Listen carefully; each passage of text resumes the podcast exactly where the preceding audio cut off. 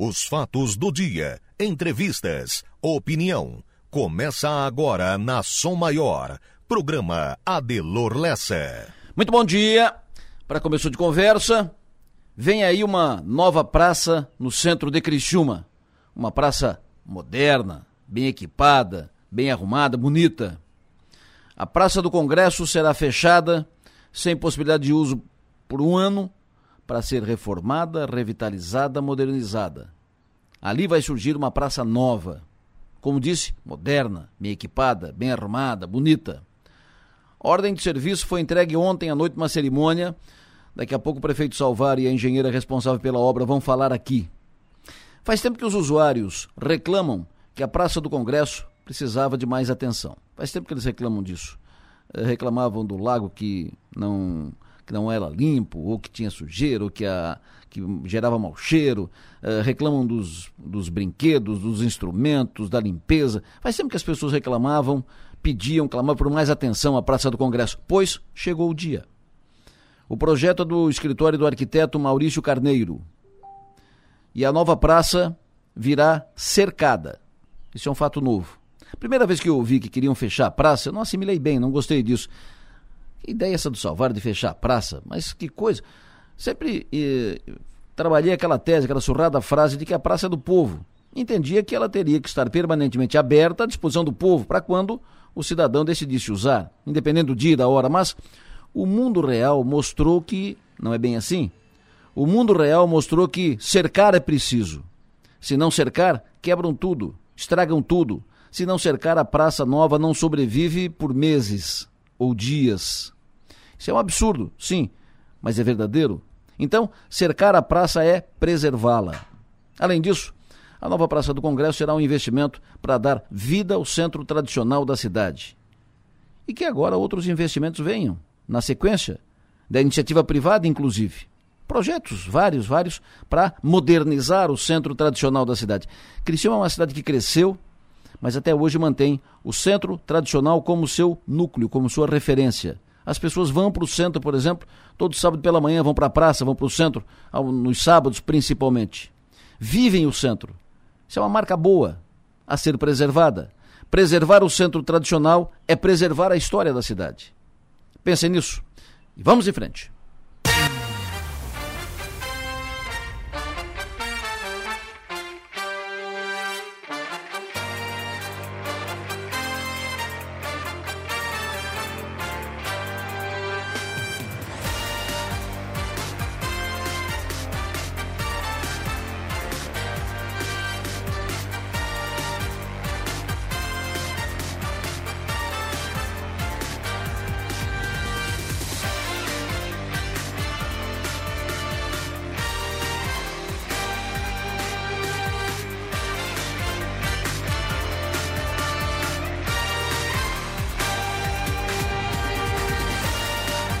Sul do estado catarinense, 7 horas da manhã, 3 minutos. O doutor Jorge Rodrigues acompanhou aqui o comentário da praça tal e acrescentou: falta um projeto de arborização para nossa Criciúma. Verdadeiro. Há que ser tratado disso. Boa ideia. Estamos no dia 17 de novembro, ano 2022. Hoje é quinta-feira. Tá ligado que é dia 17 já, né? Daqui a pouco mais de um mês é Papai Noel, uh, Natal, e aí a gente vai para o fim do ano. Ou seja, estamos indo para a última parte, último pedaço, reta final do ano 2022. Estou aqui com Manuela Silva, que faz a produção do programa, com Marlon Medeiros, que faz a operação técnica. Vamos juntos até as nove e meia da manhã, sempre à disposição de todos vocês para interagir aqui com o programa. Mande para cá mensagem de texto ou de áudio com pautas, informações, opiniões. Mande por WhatsApp, celular 99984 7027. Para nos ouvir, além de sintonizar o FM 100,7, você pode utilizar o link da sua maior que está disponível ali no portal 484 numeral 8 por extenso.com.br.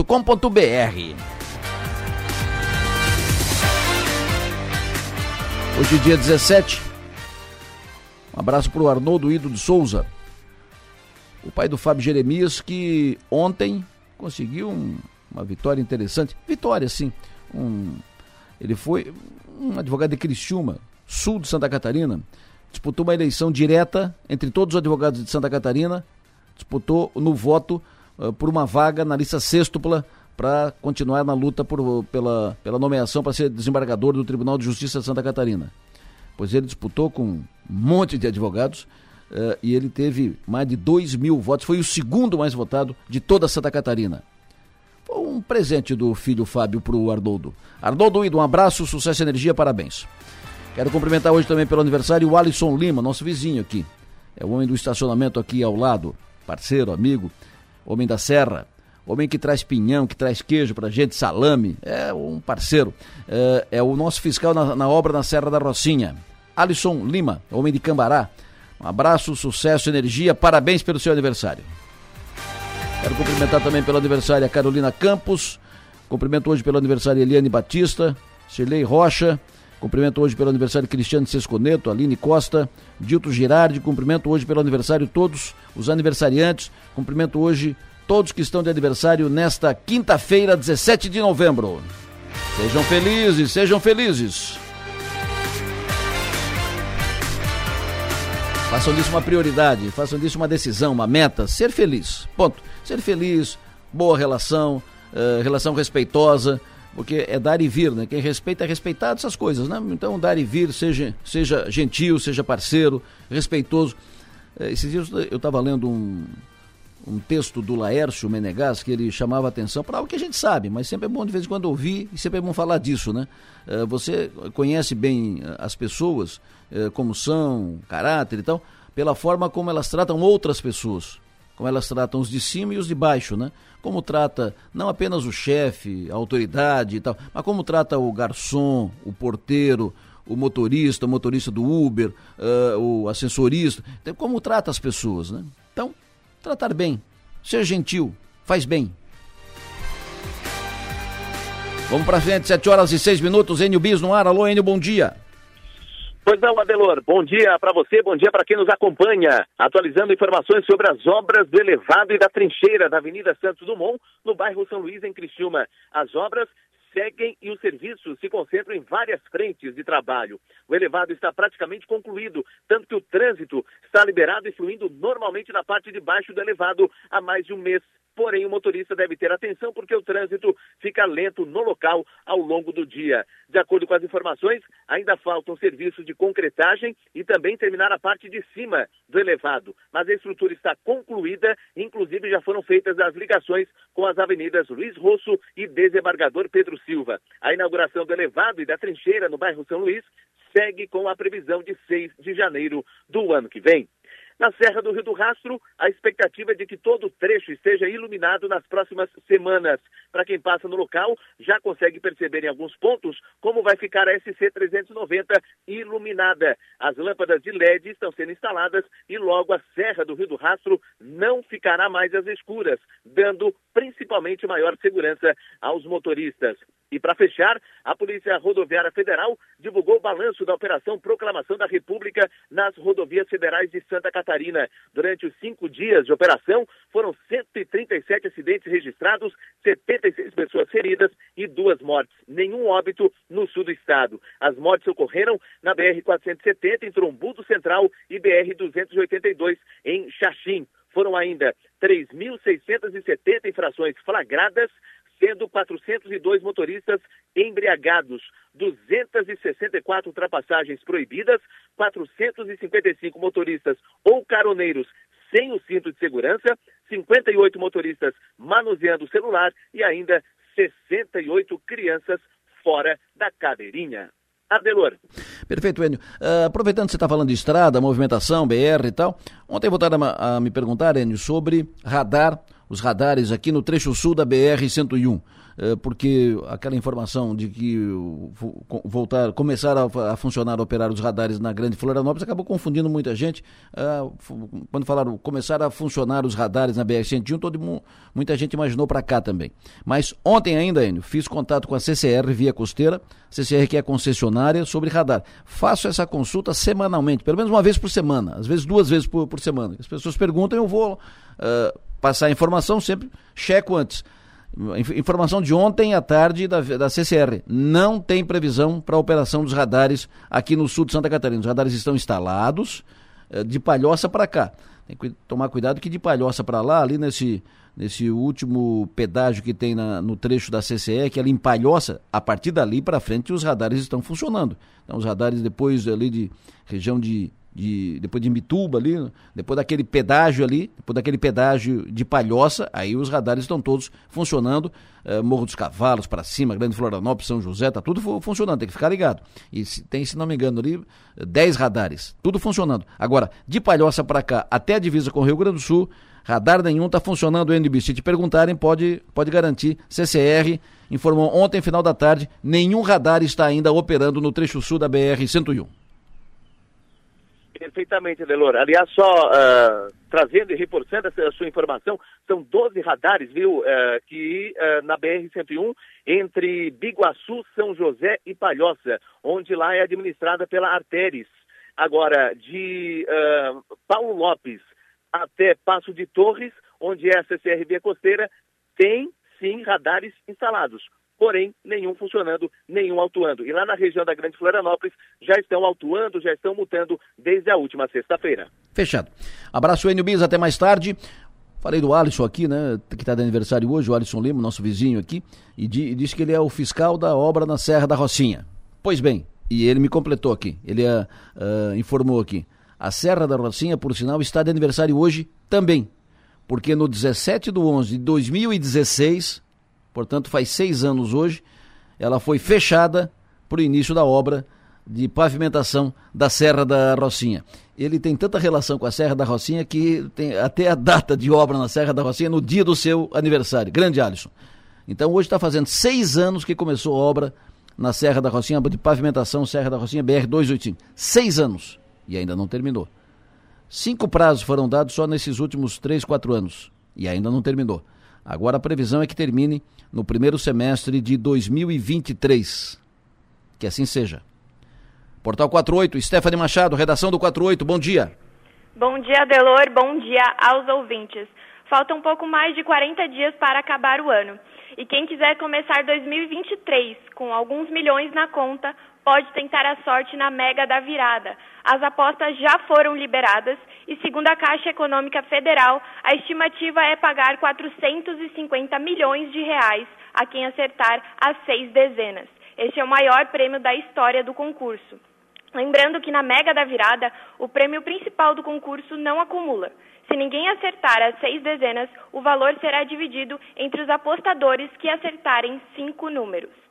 As apostas devem ser feitas com volante específico da Mega da Virada em qualquer lotérica do país pelo aplicativo ou portal Loterias Caixa. Para jogar é só marcar de 6 a 20 números entre os 60 disponíveis ou deixar que o sistema escolha os números por meio do sistema surpresinha. A aposta simples com seis números custa R$ 4,50. O sorteio acontece no dia 31 de dezembro. Trazemos mais detalhes sobre esse assunto logo mais no Portal 48. Adelor. Quanto é que vai ser o prêmio estimado? Quanto é que já está estimado o prêmio da, da Mega? Mega da Virada? 450 milhões de reais, quase meio milhão, Adelor. Quase meio bilhão. É dinheiro, hein? O que, que tu faria com essa dinheirada toda, hein, Stephanie? Ah, eu acho que dá para fazer muita coisa, né, com quase meio milhão. Meio bilhão? É, daria um milhãozinho, tá, pra ti, o teu tá garantido. um milhãozinho para cada um aqui da redação. Pagaria as contas, né? Que a gente tem que pagar. Imagina. E também viajaria, né? Imagina. Viajaria o mundo. Imagina, meio bilhão ela vai pagar as contas. Haja conta, hein? e a gente arranja. Muito obrigado, Stephanie. Bom trabalho. Até mais tarde. Stephanie está ali da redação do 48 atualizando as informações. Ouvinte fala no programa. Fala é o Wilson. Adelor, se puder dar um toquezinho pro pessoal da, do trânsito é que inverteram uma rua aqui no bairro São Luís ontem, ontem, ontem, e ela virou contramão, é a rua atrás da JBS, a rua da Celesc. As placas estão tudo aqui, porém muita confusão. O pessoal passa direto, que está todo mundo acostumado a é, mão dupla, agora virou via única. E teria que ter alguém ali, pelo menos uma pessoa, pelo menos em um dia, ou horário de pico, é para mostrar para os motoristas, ó, é, inverter o sentido. Que tá o maior perigo. Tô passando ali frequentemente. Ontem um dia todo passei, eu acho que umas 5, 6 vezes. De cinco vezes, três, tive que desviar pessoas de estar na contramão. claro que sem informação, né? Eles não viram, ah, não via a placa, não sabia, que era mais que natural. Obrigado, Adelor. Perfeito. Normalmente quem, quem, quem, quem não segue, né? Da, da, é quem está acostumado a passar ali. Porque está acostumado, é, é, rotina, então não fica olhando placa, porque é, é todo dia. Então, é, nunca é demais, e o ouvinte faz a boa su, sugestão, né? Quem sabe nesses dias, início, bota alguém ali, alguém da diretoria de trânsito, ô parceiro, mudou aqui, olha ali, ó, mudou, ah, tal. Uma semana, uma semana, 10 dias, 15 dias, quem sabe, por que não? O ouvinte chama atenção para o seguinte: vazamento na rua Estevam Pierini, atrás da Igreja Católica, já está fazendo aniversário, já ligamos várias vezes para Casan, ninguém vai ver. Mina do Mato, bairro Mina do Mato. Esse vazamento tem mais de ano, diz ele. Vazamento na rua. Já fez cratera no asfalto, inclusive, me diz aqui o ouvinte que está falando comigo, é o Lindomar. Bom dia, Lindomar. Então já fez cratera no asfalto, vazamento mais de ano, Mina do Mato, rua Estevam Pierini, atrás da Igreja Católica, repito, bairro Mina do Mato. Bom, Daqui a pouco nós vamos falar sobre o seguinte aqui no programa. O momento é de tensão, né? de transição de poder. Ambiente assim traz muitas dúvidas. Como é que ficará a economia e o mundo dos negócios? Como, como será o 2023? Quais as apostas? A gente precisa falar sobre isso. É preciso conhecer as previsões do tempo para o mundo dos negócios. Então, nós vamos montar aqui daqui a pouco uma, uma mesa, vamos, uma mesa para tratar disso, com quatro empresários do primeiro time do setor produtivo. Isso a partir das 8 horas da manhã. Fizemos algo semelhante semana passada. E vamos fazer hoje uh, um outro modelo, quatro empresários, daqui a pouco, aqui no programa, quatro empresários do primeiro time. Virá conosco o Hugo Olivo, da Grupo La Moda, virá conosco o Walter Gislandi, da Rede Bistec de Supermercados, virá conosco o Anselmo Freitas, da Cristal Copo, uh, do Investidor, de, de outros tantos negócios, e virá conosco o José Carlos Esprícigo, da Librelato. Esses quatro estarão conosco a partir das 8 horas da manhã para falar disso. Previsão para 2023. Uh, horizontes para 2023. Estamos na semana da Copa, o Nacife está de olho na Copa, vai falar aqui em seguida sobre isso. Uh, já falei que o Fábio Jeremias foi o segundo mais votado na eleição direta entre os advogados, está na lista sextupla, está a caminho, buscando, está ainda no jogo por uma vaga no Tribunal de Justiça de Santa Catarina. Seguem as manifestações em Criciúma, que contestam o resultado das eleições presidenciais, continua a concentração ali na frente do 28º GAC. Enquanto isso, seguem das especulações sobre montagem do governo Jorginho Melo. Quem vai para o governo, quem não vai. Indicação de um delegado de Criciúma, delegado Marcinho, Márcio Campos Neves, para a chefia da Polícia Civil no Estado, deve bater na trave. A última informação, ontem estava em Florianópolis, a informação que anotei lá de Florianópolis é que uma delegada de Joinville deve ser nomeada para a função. Outra informação que anotei lá em Florianópolis ontem, o deputado José Milton Schaefer que falou conosco aqui pela manhã, ontem, confirmando que está no jogo por uma, uh, por uma, pela sua eleição para a presidência da Assembleia, ele teria recebido o apoio do PL, a bancada do PL, a bancada do governador Jorginho Melo. Está no jogo José Milton uh, para ser uh, candidato, pelo menos, à presidência da Assembleia Legislativa. Outra informação que eu vi lá foi que o governador eleito Jorginho Melo teria convidado o deputado federal reeleito Carlos Chiodini, do MDB, para ser o secretário de Infraestrutura do Estado. Essa vaga de infraestrutura deve ficar com o MDB. O primeiro nome citado, especulado, foi Volney Schaefer. Volney Weber, Volney Weber aqui de, da região da Murel. Agora, ontem, ouvi que o, o senador Jorginho Melo, na sua passagem por Brasília semana passada, teria convidado o Carlos Chiodini para ser secretário de Infraestrutura. É uma especulação, uma informação de bastidores. Vou falar de política daqui a pouco com a Maga e com o Piara, mas agora eu quero falar com o Márcio sobre o tempo. O Márcio que está indo para Praia Grande, já está na estrada, né, Márcio? Adelor Lessa e ouvintes da Sua Maior, muito bom dia. Sim, estamos na estrada. Vai a Praia Grande falar sobre bananicultura, que é a sua especialidade. O que, que vai ter lá em Praia Grande hoje, Márcio? A Epagre dá cursos né, para pessoal da área rural e hoje, especificamente, bananicultura na Praia Grande, estamos aqui no, no eu, Mauro Bonfim Júnior e o Diego Silva, são três experts em banana também aqui da Ipagre. E daí então a gente vai falar sobre essa cultura lá, falar sobre doença, clima, solo, manejo e assim por diante. O sul de Santa Catarina uh, ainda é forte na bananicultura no estado? Ah, aqui na região nós temos cerca de 7 mil hectares de bananicultura, Sim. especialmente Santa Rosa do Sul e, e, e Jacinto Machado, que tem quase 5 mil hectares os dois somados, um pouco mais até. Criciúma está nos 800 hectares, deve ter uns 500 em Siderópolis e Treviso somados dois juntos. Né? É importante ter mais de 1.500 famílias que trabalham com bananicultura. E é interessante, Adelor, que ela, a agricultura ela, ela, sofreu uma transformação muito grande nos últimos anos, né? Sim. Tudo que se planta, colhe, dá e vende. Interessante, viu? Pessoal aí da banana, da pitaia, do maracujá, das, das hidroponias, de moranguinho, verdura. Então agora a soja aqui na região muito forte também. Então tudo que se planta, colhe, vende e tá, tá uma situação bacana, viu? Legal. Márcio Sônico, me diga como é que fica o tempo nesta quinta-feira.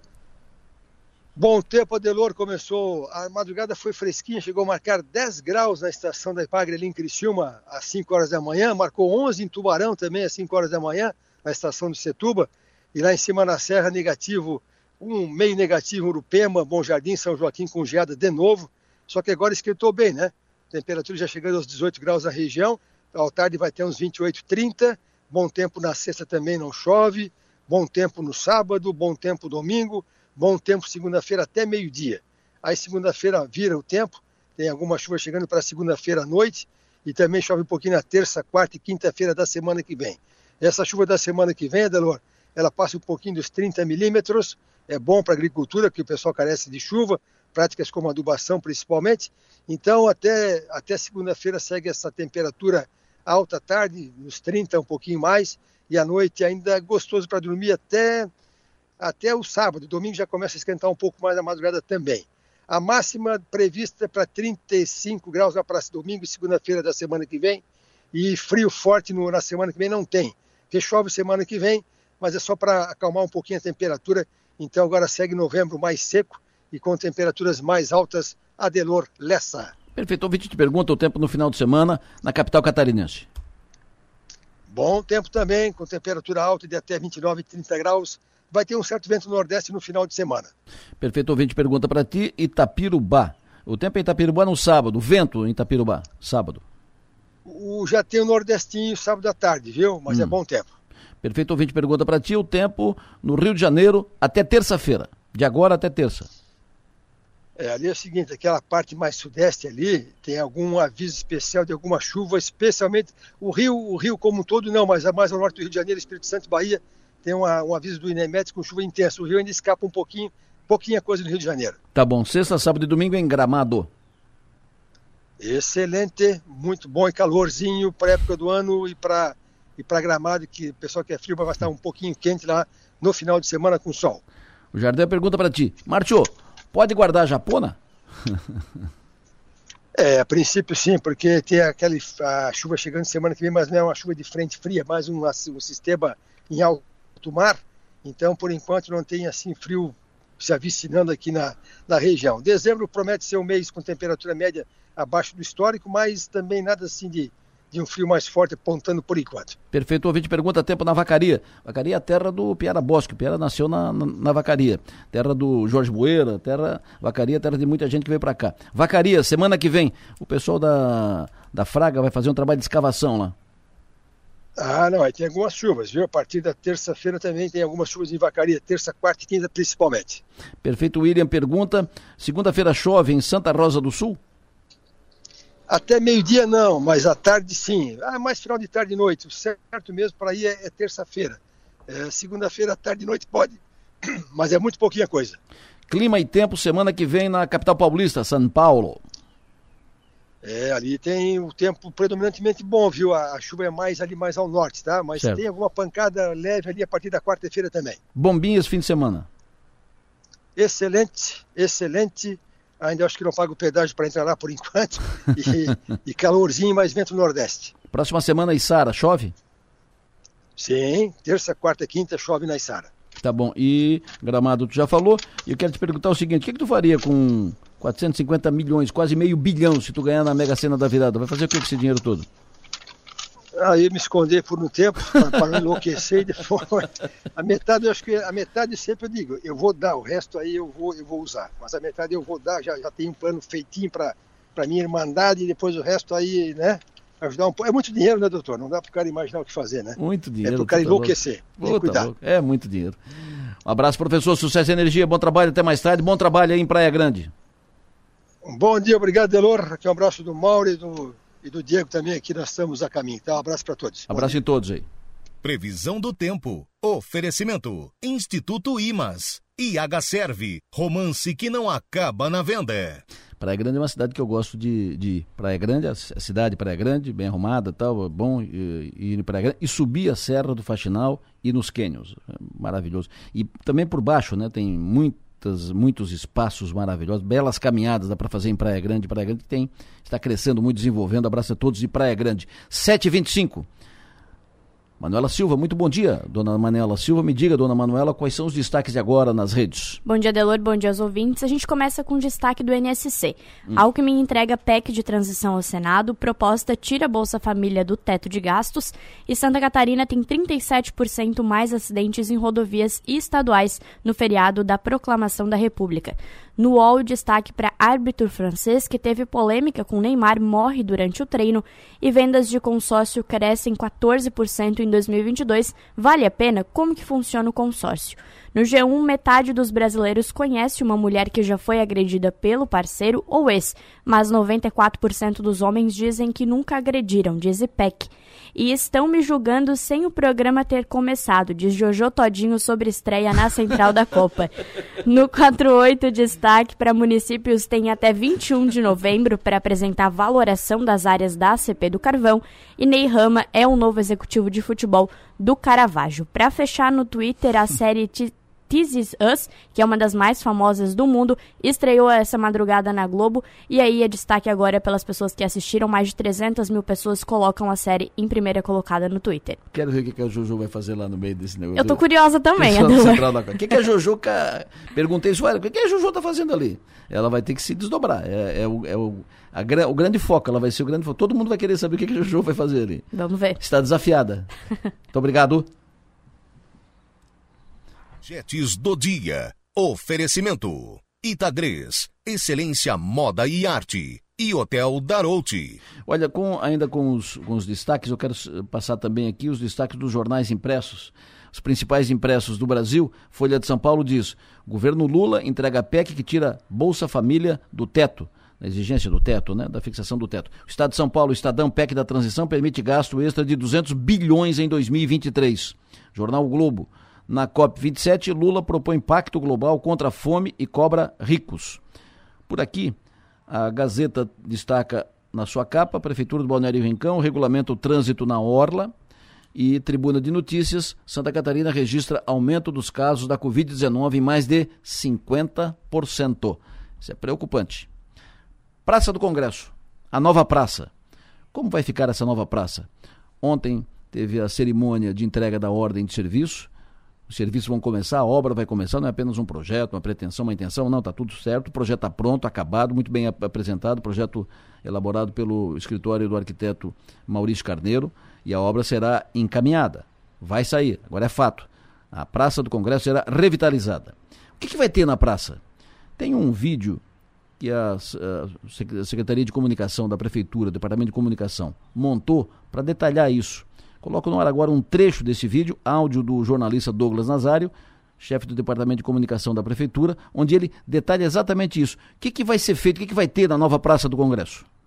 A primeira etapa da obra vai contar com a substituição do petit pavé por paver das calçadas externas e meios fios, cercamento total da praça com portões de entrada, pavimentação por todos os caminhos da praça com paver, reconstrução de todas as escadarias de acesso com guarda-corpo, corrimão e rampas de acessibilidade, cercamento do lago e revitalização da nossa pequena, mas charmosa ilha. Implantação de espaço PET, construção de um coreto, além da revitalização completa do parque infantil e da academia. O investimento vai contemplar ainda a drenagem e a iluminação de todo o espaço. O prefeito Cláudio Salvaro, na cerimônia de ontem, marcou data para a inauguração da nova Praça do Congresso. Assim, a Praça do Congresso também tem este significado histórico para a nossa cidade. É um congresso religioso, assim como todos nós somos, independente da nossa denominação religiosa, nós acreditamos no mesmo Deus. E a Praça do Congresso precisava de fato ser revitalizada. Uma obra que vai custar 2 milhões 348 mil reais. E a obra, ela só vai ter início porque encontramos na deputada uma parceira, que ajudou. O deputado Júlio Garcia também viabilizou parte desses recursos, recursos que estão na conta e que, na console de construções, pode ele até atrasar um pouco, mas acredite naquilo que o prefeito vai dizer. Não será por conta de falta de pagamento, porque o dinheiro está garantido, o dinheiro está na conta, e ele me autorizou a marcar a data da inauguração, dia 24, um dia né, dentro da margem de erro, né, agora fala-se bastante margem de erro, dentro da margem de erro, dia 24 ou 25 de novembro do ano que vem, aonde nós vamos fazer uh, acender as luzes de Natal para comemorar o Natal de 2023 a engenheira Natália Fabres, gerente de obras da Secretaria de Infraestrutura do município de Criciúma, ela falou ontem na cerimônia sobre a complexidade de obra na área central da cidade. A obra ela é complexa, ela não é uma obra tranquila, até por se tratar do centro da cidade, o vai e vem de caminhão, carga e descarga de material, porque ela é um grande canteiro de obras. O desafio é a gente preservar toda a vegetação que tem e ainda conseguir revitalizar. Por exemplo, o lago. O lago não vai ser revitalizado nessa etapa, vai ser só os corrimãos. Então tem que organizar o serviço de maneira que um não choque com o outro, que a gente não acabe estragando o que tem hoje. Essa etapa que foi apresentada hoje, assinada a ordem de serviço hoje, tem um prazo de 360 dias para terminar, né, o prazo de obra. É... A princípio a gente só tem essa, ainda não tem previsão de começar as novas etapas. Caso venha recursos, porque esses recursos são todos próprios, caso tenha recursos de emendas, aí a gente começa a prever a segunda etapa da obra de acordo com os recursos vindos. Então, uma nova Praça do Congresso vem aí, ela será cercada agora para a obra, uh, um ano de obra, inauguração 24 de novembro do ano que vem. Vamos trocar de assunto? COP27. O mundo está de olho lá no Egito, na COP27, que é a grande conferência, o grande ato, o grande evento que discute as questões climáticas de todo o mundo. Atenções, compromissos, eh, novas teses, sustentabilidade. Isso é a pauta. Está participando lá da COP27 e foi palestrante, inclusive, lá na COP27, empresário cristiumense, nascido em Criciúma, hoje radicado em São Paulo, que é um dos maiores do país no segmento de grãos, no agronegócio, o empresário Ricardo Faria, que fala ao vivo agora conosco Ricardo, bom dia. Bom dia, Adelor, bom dia a todos os é, ouvintes. É, satisfação enorme aí estar tá podendo conversar com vocês. Prazer ouvi-lo, obrigado pela sua atenção. Me fale sobre a, a, sua impressão até agora na COP27, o senhor está participando, foi palestrante inclusive. O que, que tu tratou aí na COP27, Ricardo? Bom, é um tema muito interessante e eu, eu não tinha ainda é, tido nenhum convite de participar ah, da, dessas é, COPs. E o meu assunto foi a sustentabilidade do agronegócio brasileiro. Mas é, o ponto importante ali é, foi dividir o mundo. A gente vê a divisão do mundo entre romantismo, hum. ou seja, ideias utópicas do tipo é, pessoas é, querendo impor uma vontade, por exemplo, de um mundo virar vegano, né? ou seja, nós é, mudarmos as características milenares do ser humano e um mundo prático, um mundo pragmático de como que a gente consegue produzir alimentos de maneira séria sem agredir o meio ambiente. Então, acho que o resumo disso né, são é, é, du duas medições é, de forças, né, é, é, entre, obviamente, entre ideias e recursos é, de, de, do mundo inteiro, de como que a gente reduz de uma maneira tecnológica, eficiente, as emissões de carbono, como que a gente produz alimentos de maneira saudável, sustentável, é, e de ideias utópicas é, é, é querendo negar é, toda a evolução e as características do ser humano até hoje. O que está para trazer de tudo que tu está acompanhando? O que, que dá, dá para trazer para cá para implantar na tua atividade, por, por exemplo, Ricardo? Então, é, a nossa atividade, o, Bra o Brasil tem é, duas características é, que nos tornam a agricultura mais, é, a, a, ou seja, a agricultura menos geradora de carbono do mundo. Hum. É, quais são elas? A primeira delas é o plantio direto. É uma tecnologia desenvolvida no Brasil, uh, aonde não precisa se remover uh, o solo é, e toda a semente é plantada diretamente em cima do cultivo anterior.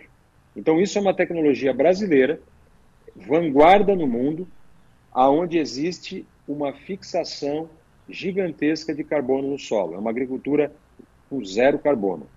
E o segundo é, são as duas safras. Através de é, evoluções genéticas, ou seja, uma planta de soja há 20 anos, que precisava de 135 dias para se desenvolver e ser colhida, hoje ela com 105, 110 dias consegue fazer isso. Uma planta de milho, é, que levava 65, 70 dias até o pendoamento, hoje leva é, 49 a 55 dias. Então, esse, essa evolução genética é, fez com que o Brasil fosse capaz de colher a segunda safra no mesmo ano. Também é, isso gera uh, uma redução de carbono uh, importante. Agora, o que, que, o que, que a gente consegue trazer, o que, que a gente consegue trazer para o Brasil e qual, isso. na minha avaliação, tem que ser a pauta brasileira em todos os assuntos, em todos os fóruns é, no mundo. O grande combustível é, que o mundo deve seguir é, daqui para frente são os biocombustíveis.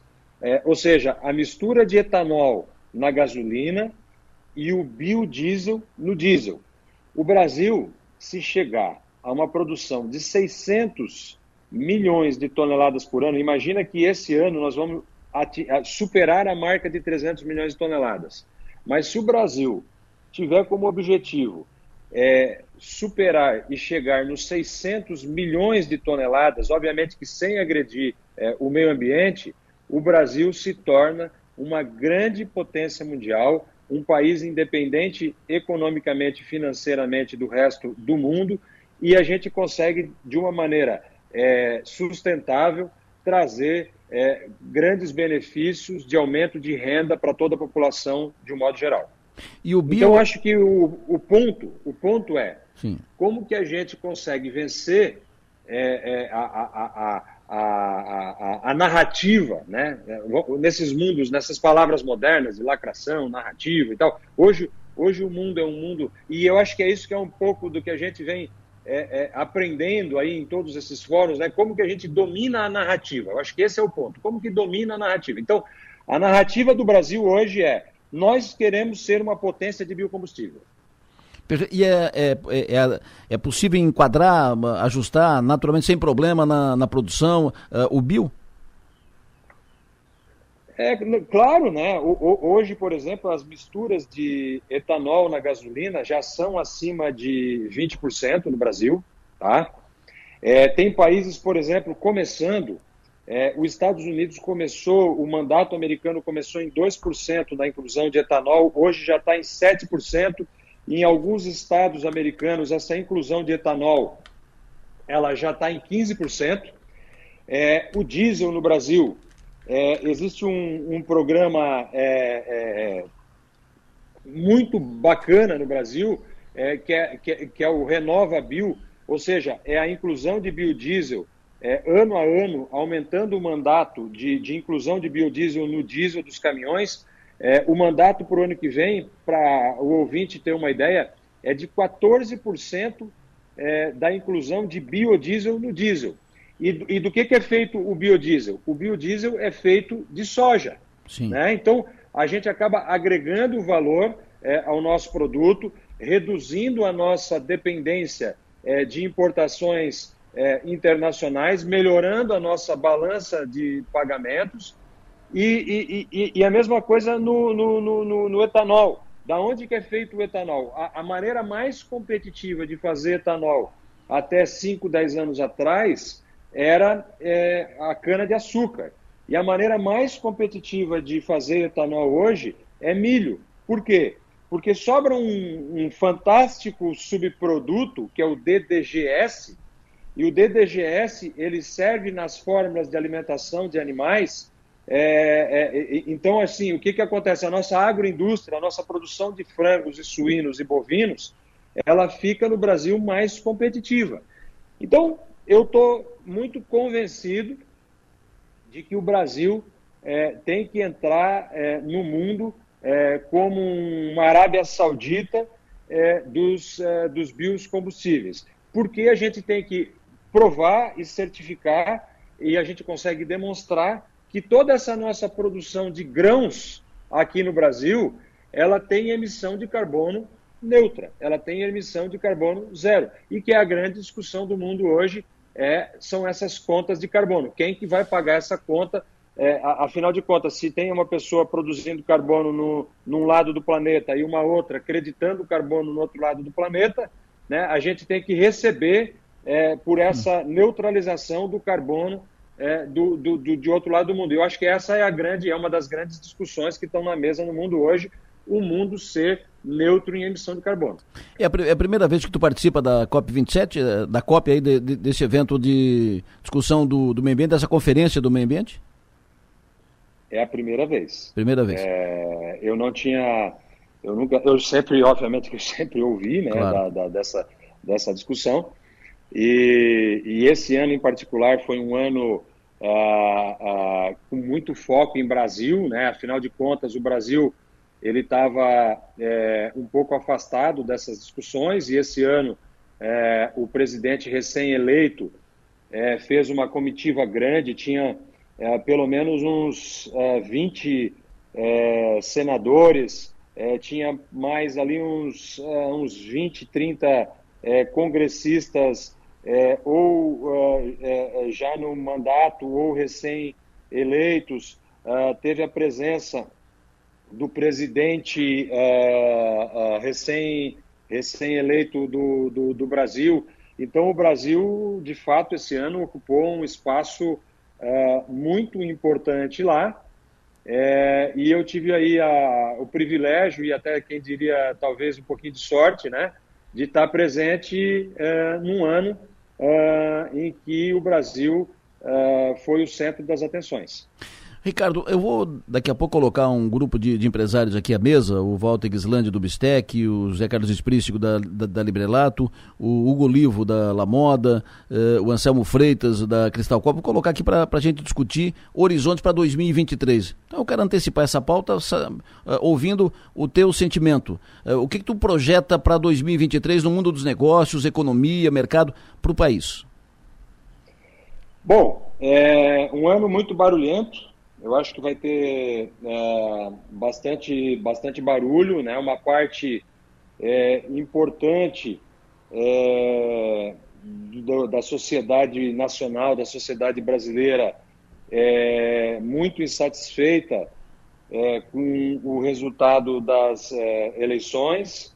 Ah, uma pauta do novo governo é muito difícil de entender, né? Como que já chega pedindo uh, uma licença para gastar, não se sabe exatamente como, uh, é, 800 bilhões de reais, né? Imagina 800 bilhões de reais, fazendo uma, uma, uma projeção, isso levaria a nossa dívida pública até o ano de 2030 para 97,5% é, do produto interno bruto para um país desenvolvido não me parece é, razoável.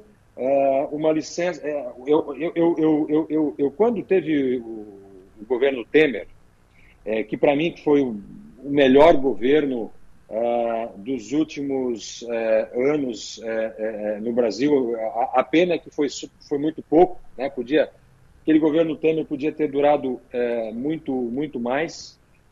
É, eu, eu, tinha uma dúvida entre aprovar primeiro a reforma da Previdência ou, a, ou, ou, ou aprovar primeiro é, o, teto, o teto de gastos. Né? E, e, e, de fato, eu acho que foi um grande acerto é, no caso de ancorar todas essas despesas é, correntes do Brasil, ter feito o teto de gastos. É, não fosse isso, entraria esse governo, ou qualquer outro governo, e não precisaria discutir com a sociedade, e, e para mim, discutir com a sociedade é discutir com o Congresso Nacional. É, eu acho que, poxa, tem uma eleição a cada quatro anos na onde a sociedade elege os seus representantes. É, então, para mim, o foro de discussão com a sociedade é o Congresso Nacional, nesse tipo de democracia que a gente é, tem aqui no Brasil.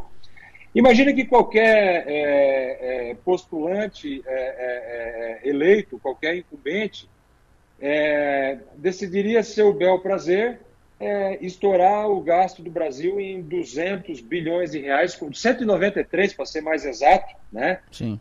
que é essa PEC, eu, eu, vou, eu vou chamar aqui, cada um chama do jeito, mas eu vou chamar a PEC Trem da Alegria.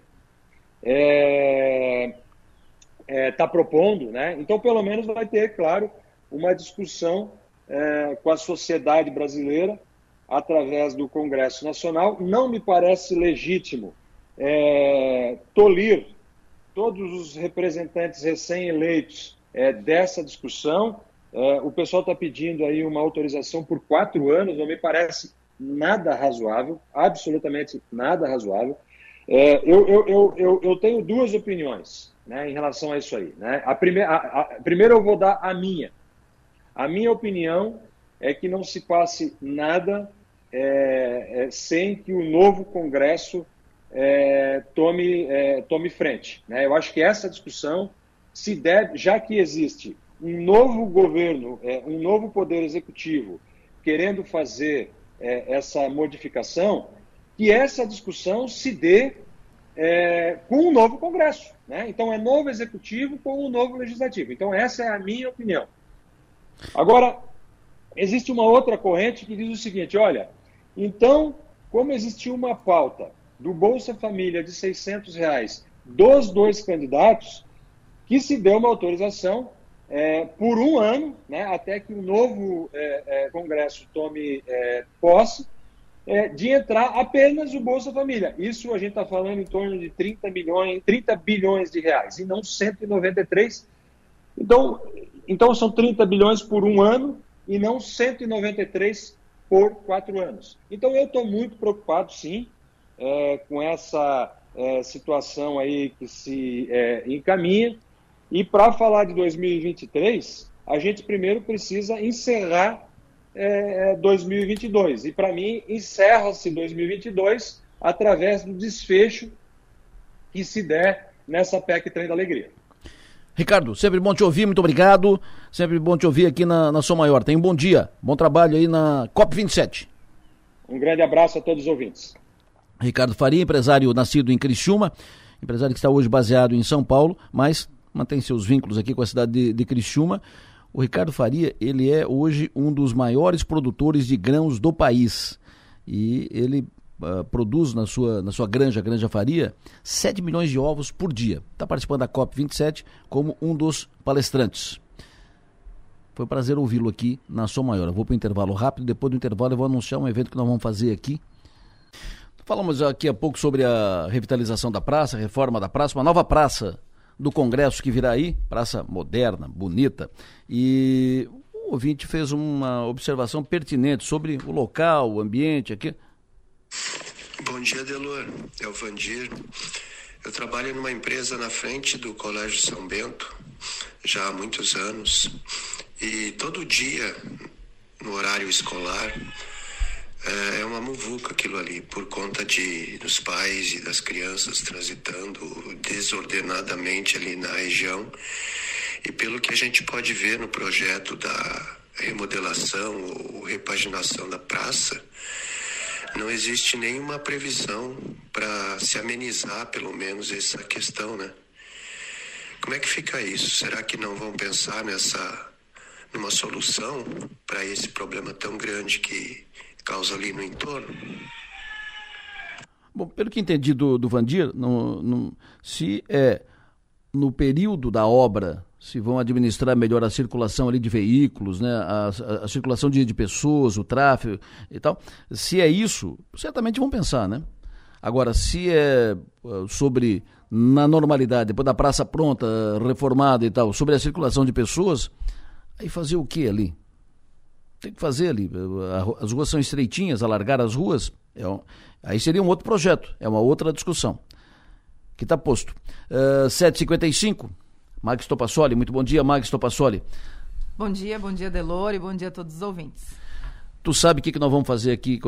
Quem é que nós vamos trazer para cantar, para animar, para fazer uma festa aqui uh, no dia? Anote a data. Save the date. Save the date. 9 de dezembro. Boa data. 9 de dezembro. Uh, 9 de dezembro? É 9 de dezembro? É 9 de dezembro. 9 de dezembro, uma sexta-feira à noite, no restaurante do Mamptuba. Quem? Quem? Posso anunciar, Delor? eu não sei quem é, mas eu, eu imagino. eu pergunto, mas se ela fala. é, aí eu falo. Olha, é, ele é uma. Ele falou conosco aqui na, na, na semana passada, mas a gente já. Ele é uma, uma figura maravilhosa, né? além de um grande músico, produtor musical, competente, criativo, faz um show maravilhoso. Já acompanhei o show, show dele em Florianópolis, agora recente ele faz um show que é um, uh, um mix, uh, um show com músicas próprias, músicas brasileiras e, e, músicas internacionais. Ele vai de Beatles até músicas próprias. Ele vai, ele faz um show maravilhoso. Ele canta, por exemplo, assim, ó.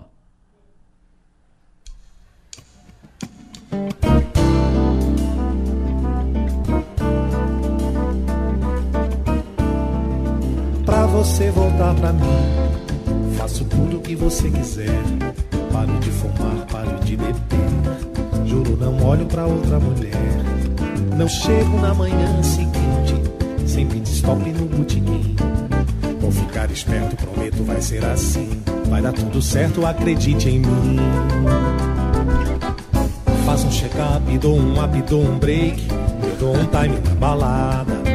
Faço um regime, pego firme no batente você vai ficar impressionada. Compromisso, hein, Me... Ô, Meira? Que compromisso, hein, Meira? Bom dia. Tudo bem, querido? Prazer ouvi-lo. Tudo. Estou muito feliz de voltar aí a minha querida Criciúma, cidade que eu tenho muitos amigos, sabe disso. E dia 9 vamos fazer uma festa aí, vamos vamos vamos comemorar com os amigos esse, nesse encontro aí na Numa Bituba, vai ser muito bacana, muito bacana mesmo.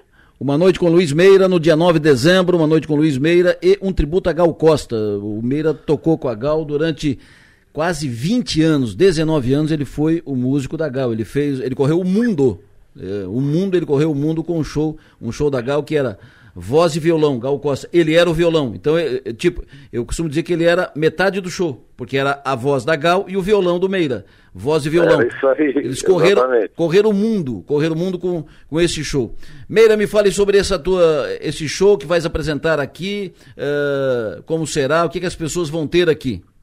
Olha, Delor, eu vou, eu, eu vou fazer nesse meu show música dos três CDs, dos meus três CDs, o, o, o Intuição, Te Chamo Felicidade e o Borogodó, que é o último, é, que, é, o, que é, é a minha música de trabalho. Eu tenho, eu tenho viajado muito para fora do Brasil é, é desde 2018, o lançamento desse meu CD. Quero, inclusive, aproveitar aqui e convidar os teus ouvintes para acessarem o Luiz Meira Oficial né, e o site luizmeira.com.br e, e, e, nas plataformas do Spotify, no, no, no, no Deezer, né, que, é, que é, o, é, o, é, é a plataforma da TIM e, o, e o, na Apple, enfim, todas as plataformas digitais, você é, é, digitando na Luz Meira, você pode acessar os meus três discos. Vou fazer músicas desses três discos, vou fazer algumas coisas da música brasileira que eu sempre faço, né? É, é, é Djavan, Gilberto Gil, é, Tom Jobim, eu sempre faço algumas coisas, algumas pérolas assim da música brasileira. E o meu show também eu, eu, eu, eu faço muita coisa instrumental, né? Porque na verdade eu, eu, eu, eu tenho meu trabalho cantado, mas eu primordialmente sou um guitarrista. Então tem algumas coisas de música instrumental brasileira, assim, coisas muito divertidas que eu toco, o público gosta muito. Toco um pouquinho também de música latino-americana, faço a Mercedita, né, que é uma música, faço um pouco de música Mercedita, por exemplo, faço um pouco de, de, de, de coisas latino-americanas, assim, da América, enfim, coisas que eu gosto muito de tocar. E eu vou fazer nesse show, eu quero fazer uma pequena homenagem também a Gal Costa, né, vou fazer de um tributo, tocar umas três, quatro da Gal Costa com o público. O meu show é um show muito participativo, as pessoas se divertem muito, as pessoas cantam comigo, E então a gente vai fazer uma festa muito grande. Estou preparando um show muito especial, um show com muito carinho, porque faz algum tempo, tempo que eu não volto em Ciúma. Então eu quero fazer um grande encontro aí com meus amigos e com certeza a gente vai fazer uma noite muito bacana.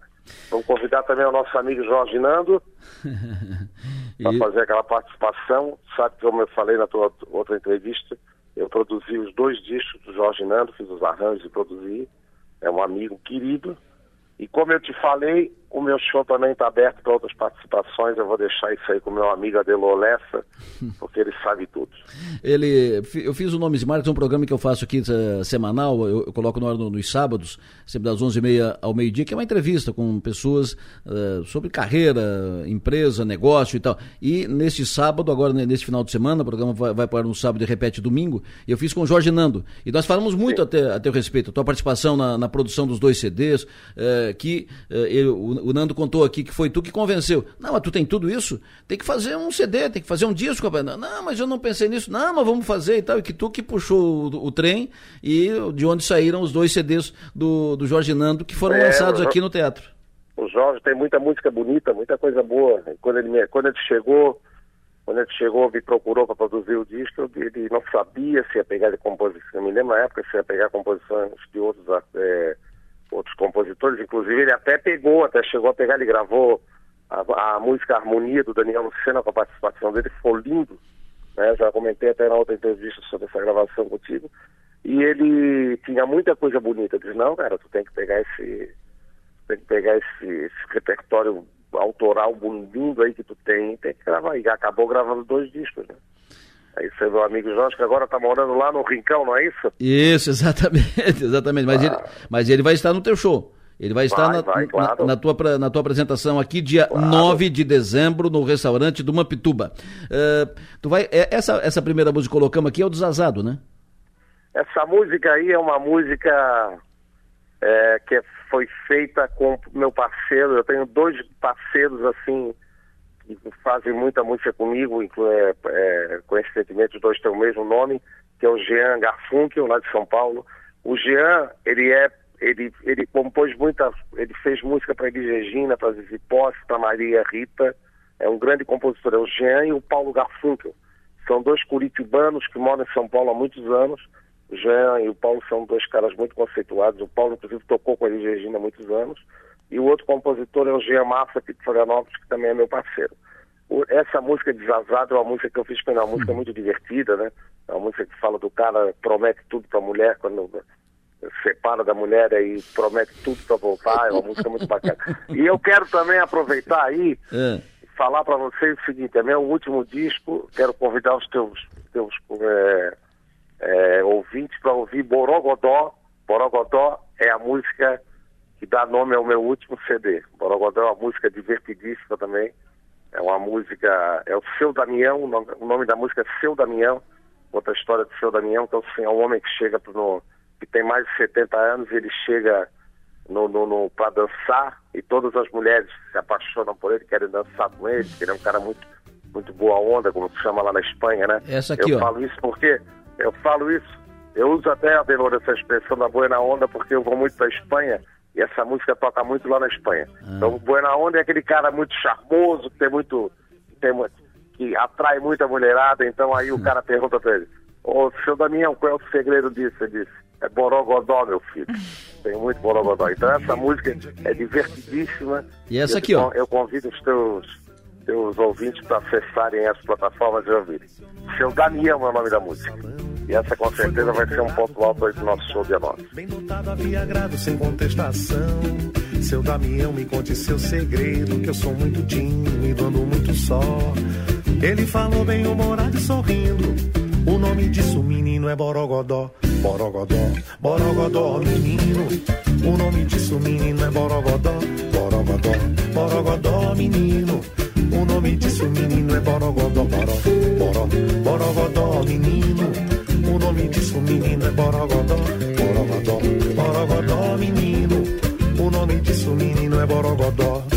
Seu Damião é cabra diferente. Está sempre na frente, nunca leva a nova. Pinta todo sábado na feijoada. Diz que a vida é boa, mas é uma só. Seu Damião, me conte seu segredo, que eu tô deprimido e sem nenhum xodó. Ele falou bem humorado e sorrindo. O nome disso, menino, é Borogodó. Borogodó, Borogodó, Grande Meira, o nome disso essa é Borogodó. Música aí, ela, essa música do compositor, do compositor lá de Niterói, que eu produzi também, o disco dele, o Marcos Lima. É um cara que é Alcione, já gravou música dele, enfim, vários artistas aí.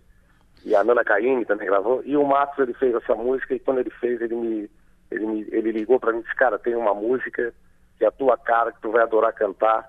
Então, essa música, eu, eu como eu te falei, eu viajo muito lá pro, pro, pro, pro, pra Europa, né? Então, essa música faz muito sucesso na Espanha, tá tocando na rádio também. Na Itália também tá tocando. Então, é uma música muito divertida, cara. E vai ser, com certeza, também outro ponto alto que o pessoal vai cantar comigo, vai se divertir muito. Vai ser muito bacana.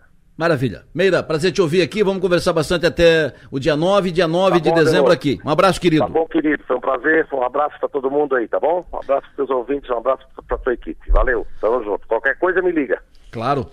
Dia 9, 9 de dezembro, save the date, anote na, na sua agenda. O senhor com a sua namorada, com a sua esposa, ou ah, com, os amigos, enfim, quer ter uma noite agradável, uma boa música, padrão, eh, Luiz Meira, Luiz Meira é um, é um artista, ele é aqui de Florianópolis, é, catarinense, catarinense da Flor- florianopolitano da Gema, vocês viram pelo, pela, pelo, pelo jeito da, da fala, competente, é um artista internacional, ele correu o mundo com a Gal Costa, trabalhou quase 20 anos, 19 anos com a Gal Costa, correndo o mundo com a Gal e trabalhou com outros grandes artistas, é radicado em, em Florianópolis, tem eh, relações fortes aqui com, com o estado de, de Santa Catarina e nos dá, vai nos dar o privilégio de estar aqui. Será um show, uma, uma apresentação, uma, uma noite agradável, uma noite com Luiz Meira, com muito borogodó e um tributo a Gal Costa. Dia 9 de dezembro, no restaurante do Mampituba. Não será no salão do Mampituba. É no restaurante do Mampituba. É um, é um evento intimista, né? Poucas pessoas, né? Ah, vai ter número limitado de ingressos, porque não cabe mu- muita gente. Para poucas pessoas, para ter uma noite agradável, né? Com a cozinha do Gustavo, uh, dos Sisos e uma noite agradável que a gente para a gente entrar bem o dezembro 9 de dezembro save the date gostou Maga Eu adorei. Eu Uhum. adorei. Tem muito borogodó. Muito. muito borogodó. Perfeito. Então anote na sua agenda. 9 de dezembro Luiz Meira em Criciúma. Uma noite com o Luiz Meira muito borogodó e um tributo a Gal Costa. 9 de, de dezembro eh, terá também a participação do Jorge Nando. Ele já já comprometeu o Jorge Nando eh, ao vivo aqui né? E o Jorge já está comprometido. E A partir de quando os ingressos, Adelor? ah, isso anunciou amanhã. Ah, os ingressos estarão disponíveis, os detalhes vêm depois, daqui a pouco nós vamos co- colocar todos os detalhes também na- no 48 e nós vamos falar muito sobre isso. Então, anote na sua agenda. Depois eu vou dar os detalhes aqui, onde é que compra o ingresso, onde é que não compra ingresso, como é que vai ser, como é que não vai ser, o que, o que, que vai ter, tudo isso. Vou trazer a lista depois aqui para contar para todos vocês. Mas anote, 9 de dezembro. Tenho certeza que você vai sair de lá em alto astral, ah, maravilhado, satisfeito, feliz, porque vai ser uma noite muito agradável. muito bem. Fechou? Fechou. Save the date aí, ô, Maga. Já tá salvo. Estamos na semana da Copa. Nacife de olho na Copa. Você ouve agora na Som Maior, João Nassif, de olho na Copa. Até o Mundial de 1954, a FIFA não tinha condições de formatar um único regulamento, em razão da dificuldade em conseguir que a proposta de 16 seleções para o torneio fosse efetivada.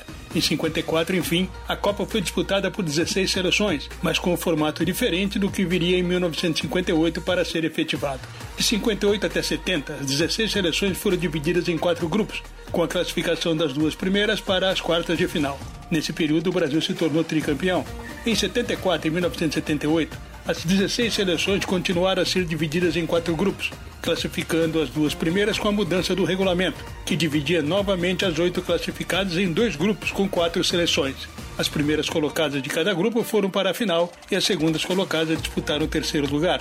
Para o Mundial de 1982 na Espanha, a FIFA aumentou para 24 o número de seleções participantes. Com isso, as seleções foram divididas em seis grupos, com os dois primeiros colocados passando para a segunda fase.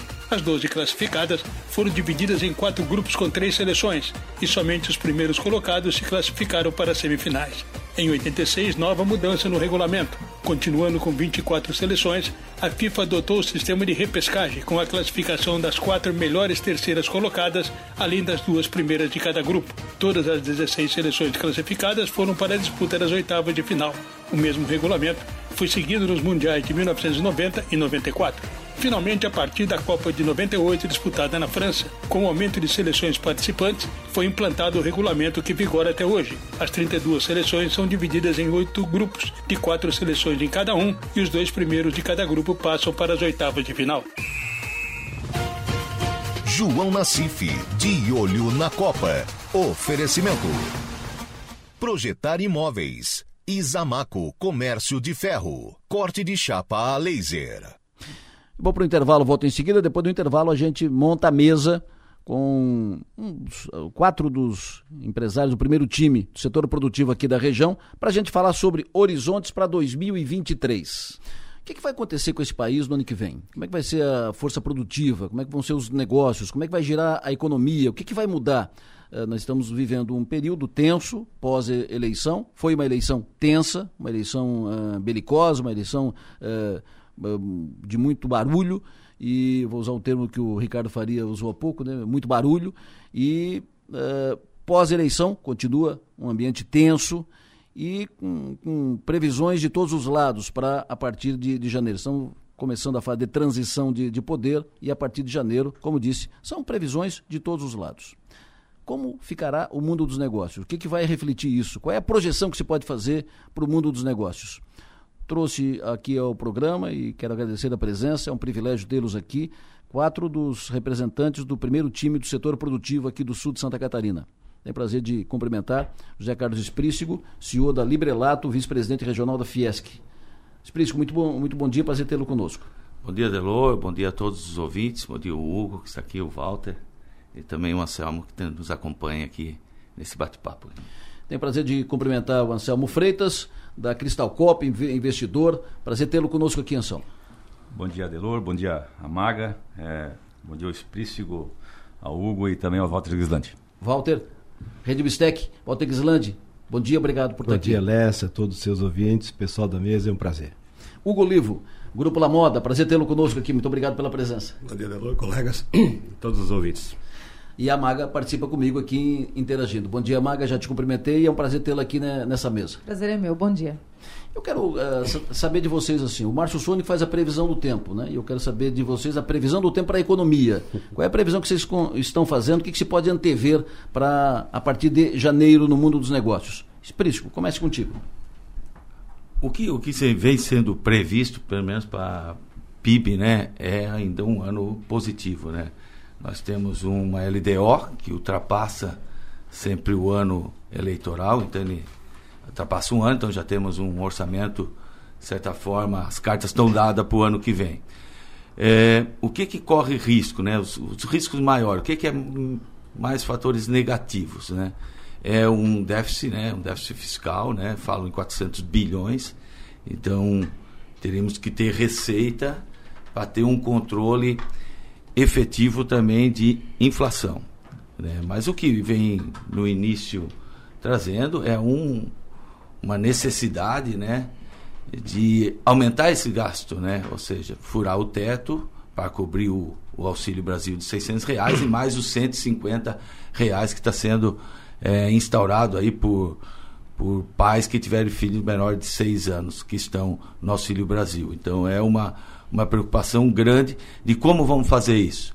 E como é que faz? Aumentando impostos. Né? Então, certamente teremos aumento de impostos. É, na, na, questão de, de tributação é, sobre dividendos, isso vem com certeza. E também teremos o, o CPMF do PIX. Isso é, é fato dado, então toda a população vai pagar. Ao mesmo tempo, né, eles prometem o próprio é, governo eleito de não taxar IR, imposto de renda, até 5 mil reais, o que certamente não deva acontecer. Parece que vai ficar na promessa, porque senão esse déficit vai aumentar muito mais. Os fatores positivos de, de Brasil, né? Como escutamos há, há pouco a tua entrevista com o Ricardo Farias, né? O agronegócio, né? O agronegócio, devemos chegar a 320 milhões de toneladas. Então é um recorde, né? E ele falou muito bem, se nós chegarmos a 600, já podemos pular para o primeiro mundo. 2030 devemos atingir 500 milhões de toneladas. Infraestrutura, temos muito o que fazer, né? 12% só das estradas brasileiras é, em condições normais de tráfego, então tem muita coisa para se fazer. É, construção civil. Construção civil, 2021 crescemos 9,5%, esse ano estamos crescendo 4,5%. Ao longo de 10 anos estamos caindo 24%. Com o governo PT, certamente a construção civil volta com força. Eu acho que então é outra oportunidade aí que vai alavancar PIB e emprego. Apesar de nós estarmos num estado é, que tem muito emprego, mas é uma, uma questão, acho que vai ser muito positiva para a economia. Então, tem que haver, é, eu acho que tem muita incerteza ainda na definição né, de como vai se comportar o Ministério da Fazenda frente a todos esses desafios. Então, tem que definir esse nome, mas que seja um nome aí de. É, com viés não político e sim técnico, né? E também tenhamos uma casa civil que possa negociar muito bem com o novo Congresso, já que o nosso o novo Congresso tem uma força de oposição muito grande. Então, boas coisas têm que ser negociadas e espero que tenhamos, né? Eu, eu sou eu torço agora para o novo governo porque eu estou no mesmo barco, eu não vou não vou torcer para o avião cair ou o navio afundar. Acho que tem oportunidade o Brasil. Nós estávamos muito perto de talvez dar um passo para o primeiro mundo, pelo controle de contas, pelo crescimento que vimos aí de 2,7 esse ano, quase semelhante a um, a um, crescimento de China, que o ano que vem não deve crescer de novo, com o problema todo que acontece lá né, na construção civil.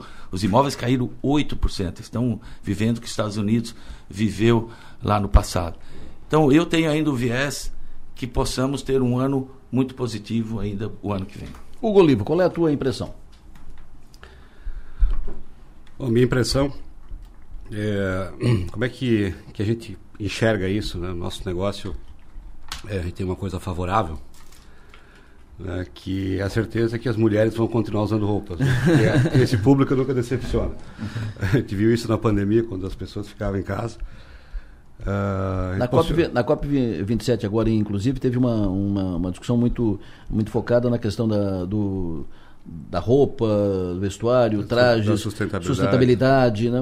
e, e, vocês estão muito sintonizados com isso, né? Sim, claro. Não tem como pensar o futuro de uma empresa, especialmente na, na moda, sem colocar isso no, no radar de prioridade. Né? A gente tem um plano bem robusto de ESG, né, voltado para 2030. Uh, mas falando assim do ponto de vista do, do sim né, de, de previsão do tempo, do, do, ponto de vista macro, de como o atual cenário ele pode repercutir nos negócios.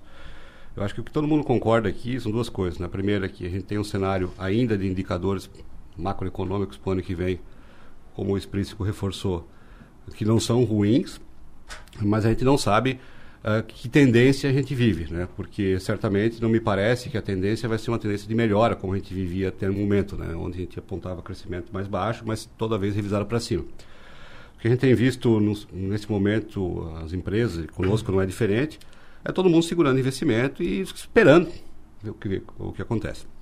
Acho que essa certeza ela vai vir muito agora nos primeiros meses do governo. A gente vai entender exatamente qual o tamanho do impacto, qual o tamanho do rombo, o que, que isso vai afetar na inflação, o que, que isso vai afetar nos negócios como um todo, e isso pode sim reposicionar a, a estratégia da, das empresas. Né?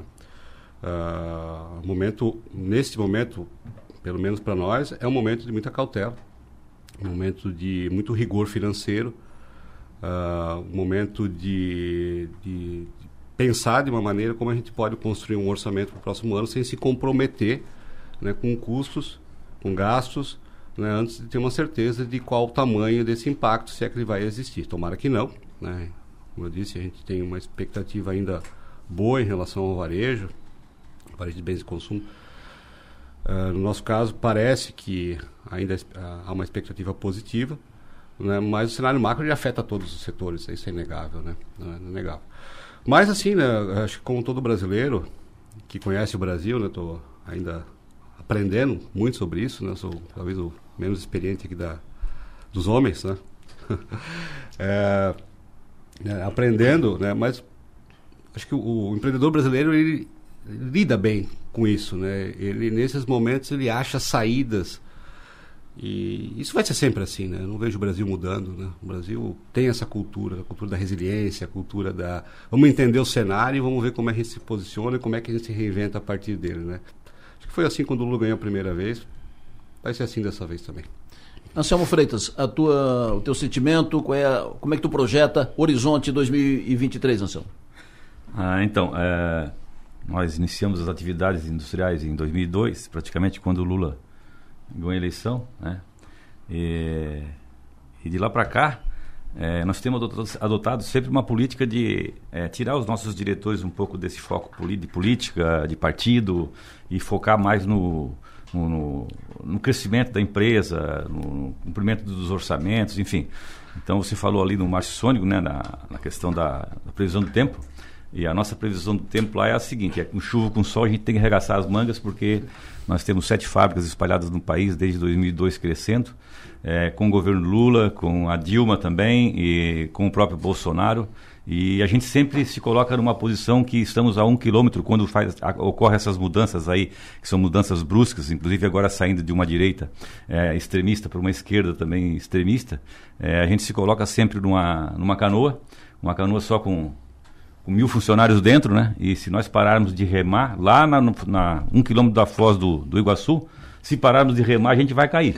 Então a única esperança é, é continuar remando, continuar fazendo os investimentos, tanto que é, mesmo antes das eleições é, os nossos diretores a, aprovaram um investimento que está sendo revisto agora é, e um orçamento muito, muito interessante, é, é bastante é, focado no, no, crescimento, que sempre foi a, a, ideia da empresa.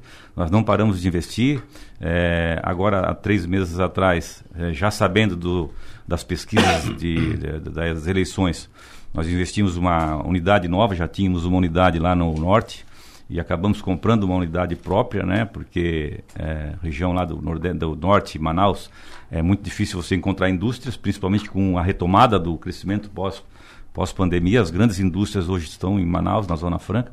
Então nós não estamos olhando para trás, estamos remando para frente. Eu acredito que é, o empresário tem que falar de política, sim, ele tem que estar atento a tudo que está acontecendo, mas focar muito no, no, seu dia a dia, focar muito no seu trabalho, né, para conseguir atingir os objetivos, independente de quem vai ser o, governante dos próximos anos. Walter Gislandi.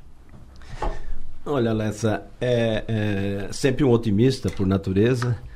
Acredito, acredito num ano super positivo. As expectativas aí de um PIB acima de 2, 2,5% que isso, isso se deve a, a, algumas situações que elas são imutáveis, que independe de, da política, né? independe de governo. O setor primário, como já foi colocado, eh, numa ampla expansão, a retomada do setor de serviços para o PIB, isso é pra, principalmente para emprego e para renda é, é fundamental.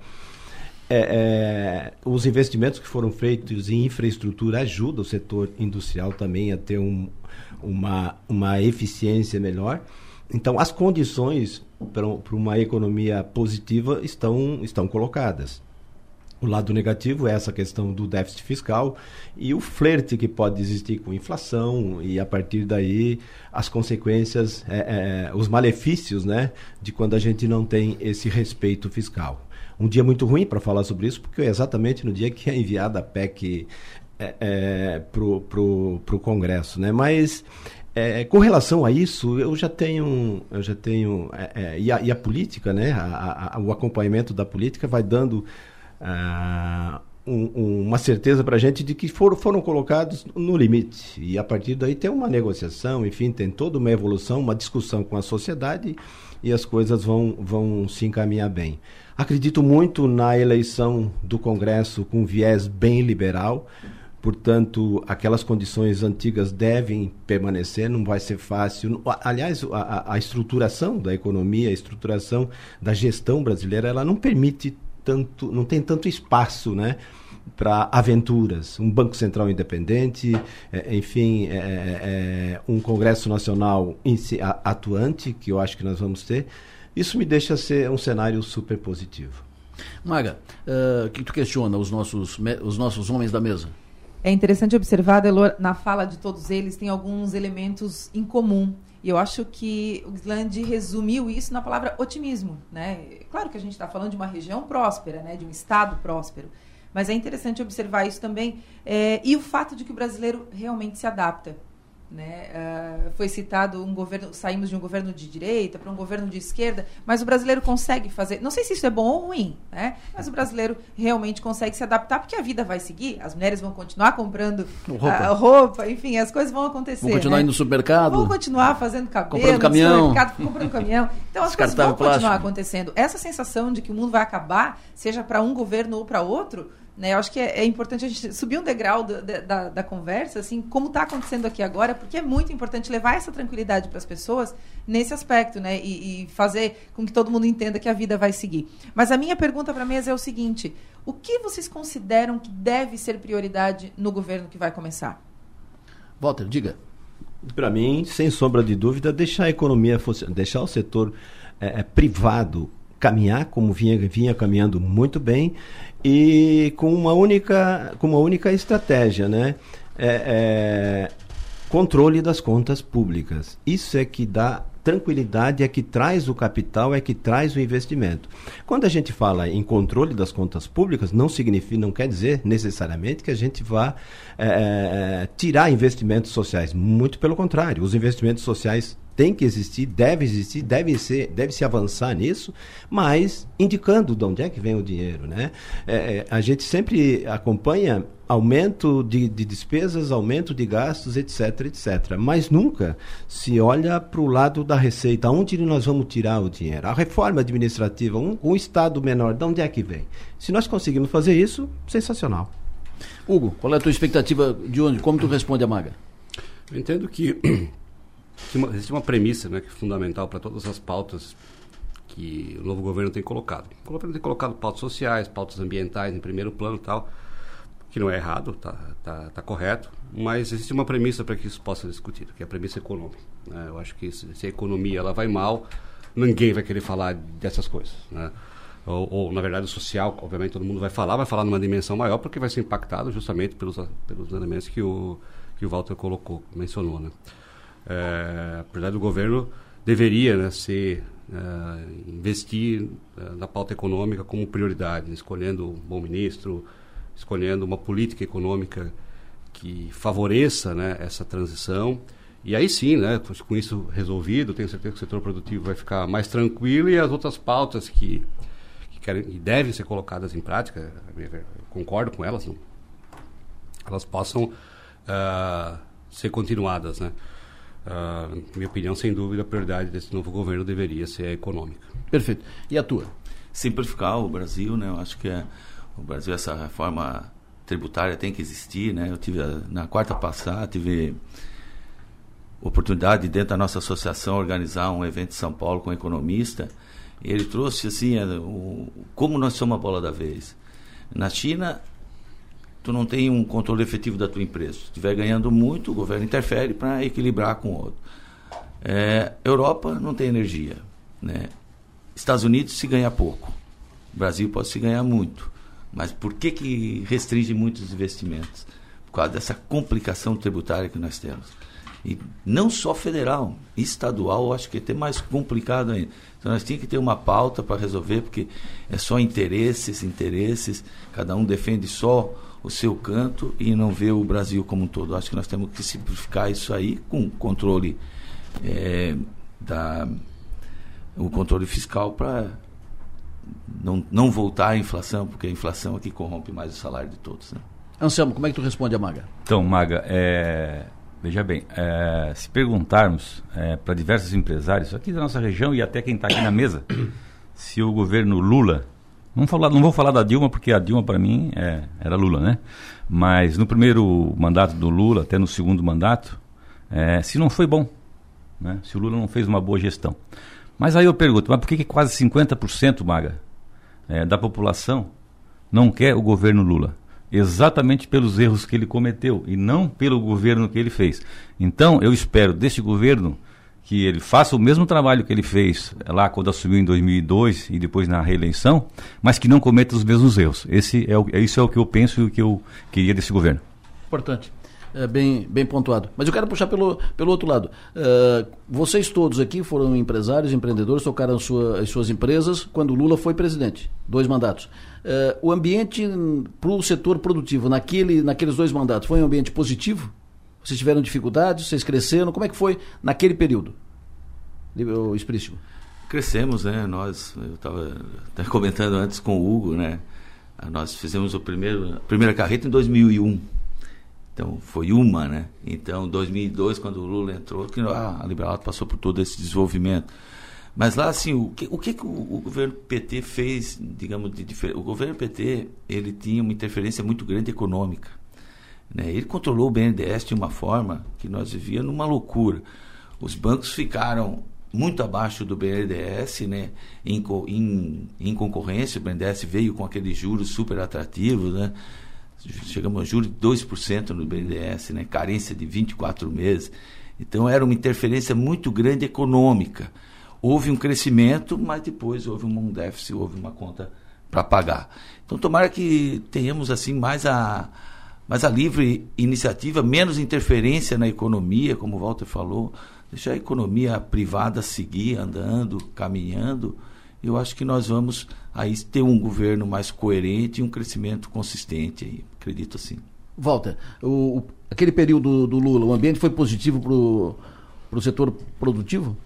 Sim, principalmente para o meu setor, que é. é, é consumo? O, exatamente, o, o, a, o, consumo alimentar, o varejo alimentar, ele, ele é, é, é, muito sensível à renda, à renda.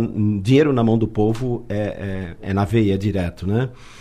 É, essa, essa questão do, do governo do Lula, do governo de esquerda, essa questão dos anos né, do PT que foram de, de um desenvolvimento muito bom né, para todos os setores, para todo mundo, é, acho que encaixa direitinho na pergunta anterior, né? As consequências, né? Por isso que a gente, a gente tem que aprender sempre com as coisas, com, com, o que, com que a gente vai conduzindo os negócios, a forma micro e macroeconômica de conduzir os negócios, é, os aspectos positivos do, de um viés mais social, e tem que ser ressaltado, a eleição mostrou que, se, se, que, se, que o povo quer um viés mais social para a condução do país. Senão, não, né? Daí a resposta foi essa. O projeto vencedor foi esse. Mas ele, ele pode caminhar concomitante a um respeito às, às, às condições, às premissas econômicas. O, o mundo, do jeito que está distribuído, o dinheiro, o capital internacional, do jeito que está distribuído, ele é muito sensível.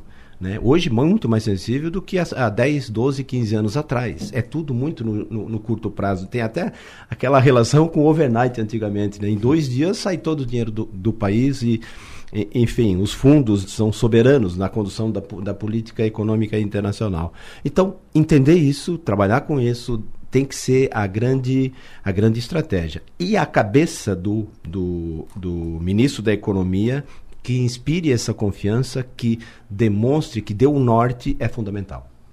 Qual é a tua, a tua impressão sobre isso, Hugo? Uh, o período aquele para os negócios, o, o, período que o Lula foi, foi presidente, foi, foi positivo, não foi? E como é que faz relação com o que vem agora? Foi bem positivo. Quando o Lula ganhou, eu era muito jovem, né? Na época eu acho que não, não me interessava muito por quem era o presidente. Mas em 2006, logo em seguida, durante o governo Lula, foi quando a gente criou o nosso principal projeto, que foi a Lança Perfume, nossa marca. Quer dizer, ela foi criada justamente no mundo, né? naquele momento. Então eu não posso dizer que que aquele governo não tenha ajudado de alguma forma, e a política econômica adotada na época era uma política voltada ao consumo, enfim, juro baixo, inflação baixa, então isso tudo ajudou muito o nosso setor, é inegável. Né? Muito nosso crescimento ele foi sustentado justamente né, nessa época. Né? Por outro lado, eh, não houve uma manutenção dessa da filosofia, talvez econômica do Lula no governo Dilma, já, a coisa já degringolou, a gente sabe que 2017 2018 foram os anos mais difíceis no nosso negócio também o governo do PT, embora da Dilma. Né? Uh, dessa vez, né, acho que está tá, tá diante de uma situação, espero que seja muito mais parecido com o começo do que com o final. Né? Uh, acho que ele é inteligente o suficiente para saber disso. É, eu, eu, eu, tenho duas, duas falas que foram feitas aqui que, que eu anotei. Uma que o Anselmo disse, né, que o, o, o governo do, do Lula teve benefícios, vantagens, né, principalmente os dois do, do Lula mas o que o, o que o eleitor reagiu foram aos equívocos cometidos e desvios uh, cometidos que foi, são, são evidentes. Essas foram a, as reações. E outra frase que, que anotei aqui, que eu acho que foi o Walter que disse, que a, o espaço para margem de manobra é muito estreito. Não tem espaço para fazer loucura. Não tem espaço para fazer muita Uh, muitos devaneios, né? Tanto seja na, na economia como para lá para cá, porque é muito apertado, né? Muito apertado. O que que preocupa vocês nesse estreito espaço de, de manobra? O que que pode, o que que pode uh, uh, fazer buraco no casco do, do navio?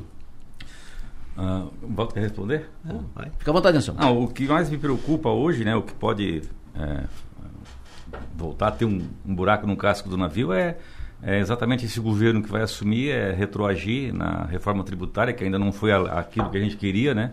É, a própria trabalhista, que começou lá no governo Temer.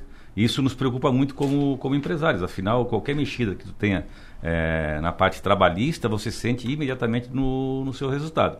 Isso eu acho que tem que crescer em conjunto, né? acho que não tem que tirar direitos do, dos trabalhadores de forma nenhuma, mas eu acho que tem que dar sustentação também para o empresário ele continuar crescendo. Então, eu acho que o governo Lula tem tudo para dar certo, né? apesar de não ter a maioria até o momento ainda no Congresso, mas eu creio que o Lula, como você falou aqui na mesa, ele é muito esperto, ele vai atrás disso, ele vai atrás de, de tentar a maioria no Congresso e com isso é, poder fazer um grande governo dando é, prosseguimento a tudo aquilo que foi implantado desde lá da saída da Dilma né, e a entrada do Michel Temer e agora com, com o presidente Bolsonaro. Walter.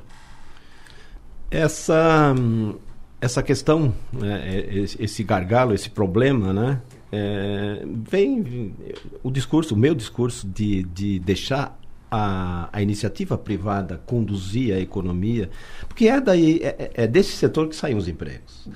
É desse setor que sai a melhora da eficiência de competitividade do país com relação ao resto do mundo. É desse setor que nós temos condição de aumentar a renda. Né? O Estado ele tem, um, tem muito pouco dinheiro livre, disponível para conduzir esse processo todo. É, o medo é no aumento de custos para as empresas, né? e aí, aí vem, vem, vem, vem no contraponto desse, daquilo que, que eu falo, né? É, não traz eficiência, não traz é, melhora de custo, competitividade, né? É, eu acho que é por aí. E, e, e comungo da, da ideia do, de, dos dois, do Hugo e, e, do Anselmo, com relação à habilidade política, que eu acho que o Lula vai usar muito bem. É, porque ele sabe que tem um Congresso Nacional que não lhe é favorável. Então tudo está sendo jogado agora. E que tem metade da, que tem metade da, da população que não queria ele. E não queria também. Então tem toda essa situação. Tem a experiência de impeachment, tem toda uma experiência muito complicada com relação a, a, a, a condução, a administração né, do, do país do ponto de vista fiscal e econômico. Então ele vai vai estar tá jogando mais para a torcida, eu imagino que ele esteja jogando mais para a torcida agora no início, e depois vem as composições, vem a, a administração é, é, de todo esse cenário, e o país. Eu, eu, pelo viés né, mais liberal que tem no Congresso, acredito muito que os, não, não teremos tantas, tanto, tanto problema aí é, é na sequência. E tu, Espírito, qual é o teu sentimento? Assim, o que, que não, não poderia era furar o casco, era... Acho que nós somos o único país que está com viés de queda de juro ano que vem. Né? Então, foi feito bem antes, ontem ainda estava é, lendo uma entrevista do, do presidente do Banco Central é, numa, numa revista internacional e ele citava isso e foi reconhecido pelos banqueiros lá também. Só que nós não podemos agora vir com uma uma PEC, extrapolar tudo isso, e como falávamos antes, né, daí, bom, se gasta mais do que ganha, lógico que vai ter. O Banco Central com a sua independência não vai baixar juro, ele vai ver uma, um aumento de inflação e vai manter ou aumentar. Isso seria muito ruim. Outra coisa também, eu acho que teríamos que ter um olhar para a indústria, né? A indústria, esse, esse, esse governo, né? Pouco se fez pela indústria, né? Acho que ele olhou muito pouco e esperamos que agora esse o novo governo que vem é um, um governo, digamos, voltado às raízes lá do ABC, onde nasceu dentro do, dos metalúrgicos, possamos ter um viés de olhar para a indústria, incentivar. Hoje, as nossas exportações, hoje, cada vez que a gente exporta alguma coisa, nós exportamos 7% de impostos. Porque a cadeia de impostos é tão grande que tu não consegue retirar aquilo ali tudo. Só retira na emissão da nota, tu não paga aquele imposto que ele é diferido. É diferente, vai para a conta gráfica, depois também o governo também não dá, que eu estou cheio de crédito e o governo não devolve. Então são coisas que nós temos que ter esse, essas mudanças assim, aí sim, eu acho que se nós tivermos uma indústria forte aqui no Brasil, nós podemos crescer muito. A indústria de Santa Catarina, ela é, aqui na nossa região, é uma região muito industrializada, responde, responde 27% do PIB aqui. Santa Catarina 23, Brasil 19. Então nós caímos demais a indústria no Brasil. Nós tínhamos que recuperar isso. Outra coisa, quanto dinheiro livre, né? Visto o, o, o governo federal ele tem 4%. Hum. Né? O restante 96 já é comprometido de sua receita. São manobras muito justas que fazem tomar essas ações de PECs, de medidas que não são orçamentárias, mas que por uma força de uma boa negociação no Congresso, principalmente no primeiro ano, aprova tudo. Né? Isso, é, e, isso é muito arriscado. E do que resta ainda tem o tal do, do orçamento secreto, que são as emendas de, de, relator, que consomem boa parte. Quer dizer, o espaço de manobra é muito pequeno. Hugo, a tua impressão sobre isso? O que, que pode furar o casco do navio? Qual é o receio que tem isso? Acho que assim, é, é, é, as promessas de campanha, queira ou não, elas vão gerar uma pressão forte, pressão social. Né? Acho que a primeira delas é a questão do auxílio do Bolsa Família, enfim, tem como voltar atrás disso. Né? É, dependendo da, da pauta social do, do, governo, pode gerar mais pressão ainda, novas PECs, novos mais orçamento. É, e num cenário onde tem uma pressão social de um lado, e tem um, um congresso é, talvez menos é, favorável ao governo, que precisa ter no meio, né? A competência executiva, né? São pessoas boas dentro do governo, pessoas boas dentro da economia, para encontrar dentro do, desse orçamento maneira. Acho que isso é uma coisa que o Guedes fez muito forte, né? Ele conseguiu articular economicamente muito bem, fazer uma administração orçamentária muito forte para conseguir equalizar todas as demandas, especialmente no período da pandemia, né, com as demandas sociais. Né? Uh, então, de novo, volto ao meu ponto anterior. Né? Eu acho que uma boa escolha aqui de Ministério da Economia, competências executivas fortes dentro do governo, para mim, é o fator é, decisivo dentro daquilo que a gente vai ver no, no próximo ano. Então eu pergunto para vocês, eh, se, vo se, vocês quatro aqui montar, fossem o conselho do presidente, e aí o presidente perguntasse para vocês, quem é o cara para a economia? O posto Ipiranga do Bolsonaro foi o Guedes. Quem seria o posto Ipiranga do, do, Lula? Quem seria o cara que vocês indicariam de todos esses nomes que estão colocados? Tem o Meirelles, tem o Pércio Arida, uh, tem o Haddad, tem o, o André, Alckmin. O André Lara Rezende. Tem o André Lara Rezende. Quem que você. Quem, quem é que esse conselho aqui indicaria? Quem é que é talhado o perfil para assumir uh, o comando da, da economia nesse país? Eu, para mim, Adelor, é um grande nome que eu tive a oportunidade de conhecer pessoalmente. Na época ele era acionista do do Banco Itaú e assumiu o Banco Central, é, o Ilan Goldfein. Eu acho que é um grande economista. Está sendo indicado agora para ser membro ou presidente do, do BIRD, que é o Banco Interamericano de Desenvolvimento. Desenvolvimento. Esse seria o nome, para mim, muito importante e ideal. O William uh, Godfrey, ele foi presidente do Banco Central no mandato foi. da Dilma? Ilan Godfrey. É, ele, é isso, né? Ilan Godfrey. É, esse mesmo. Perfeito. Uh, Walter, quem seria? Ah, eu como sou um defensor intransigente do controle fiscal, da, do ajuste das contas. Eu acho que o Henrique, Henrique Meirelles, a equipe dele, é que, te, que daria uma tranquilidade para o mercado. O dinheiro vem aos borbotões com um nome, com uma equipe desse, um staff desse. Esprício, quem seria o teu nome da, da economia? Deve ficar naquele grupo ali, eu acredito que seja o Persarida, ainda seria o que menos teria, teria impacto positivo mas pode acontecer o um nome político e o nome mais forte está aparecendo aí é o Geraldo Alckmin, né? médico, mas com grande hum. experiência hum. também de gestão. Hugo? Acho que mais do que nome, perfil, né? Mas Isso. se fosse pegar um nome que representa esse perfil, talvez, com certeza, o Meirelles seria certamente uma boa opção. Perfeito. O que que, o que que, até que ponto a gestão do governo federal interfere aqui no setor produtivo aqui catarinense, aqui no nosso estado, aqui na nossa, na nossa paróquia? Olha, Santa Catarina, é, eu tenho uma experiência de varejo e está presente em áreas estratégicas né, de desenvolvimento. A região do Vale, Blumenau, Itajaí, o Norte, Joinville, Florianópolis, né? É, né? Santa Catarina ele, ele, ele consegue estar tá um pouco fora, né? Nós somos quase que uma ilha de excelência, na, tanto no plano econômico como social também. Então é difícil a gente traçar, né, expandir para o Brasil a realidade que a gente vive. pleno emprego, renda maior, enfim, desenvolvimento na área, no setor industrial. A gente falava primeiro na, na antessala sobre a, a, explosão industrial de, de Criciúma nos últimos 10 anos, né? É, é, um espetáculo. Então, é difícil a gente conseguir colocar isso, é, expandir a nível nacional. Anselmo, como é que tu vê isso uh, aqui no Estado? Ah, eu, eu não vejo assim uma interferência do governo federal no Estado de Santa Catarina, né, que possa prejudicar ou é, é, beneficiar Santa Catarina. Eu acho que a interferência do, do governo federal é como um todo, né, nos 27 estados da, da federação. Como eu te falei antes, o que me preocupa muito né, é, é o avanço da reforma trabalhista, da reforma tributária e, e, e de outras reformas que pode estar acontecendo com um ritmo mais, mais rápido.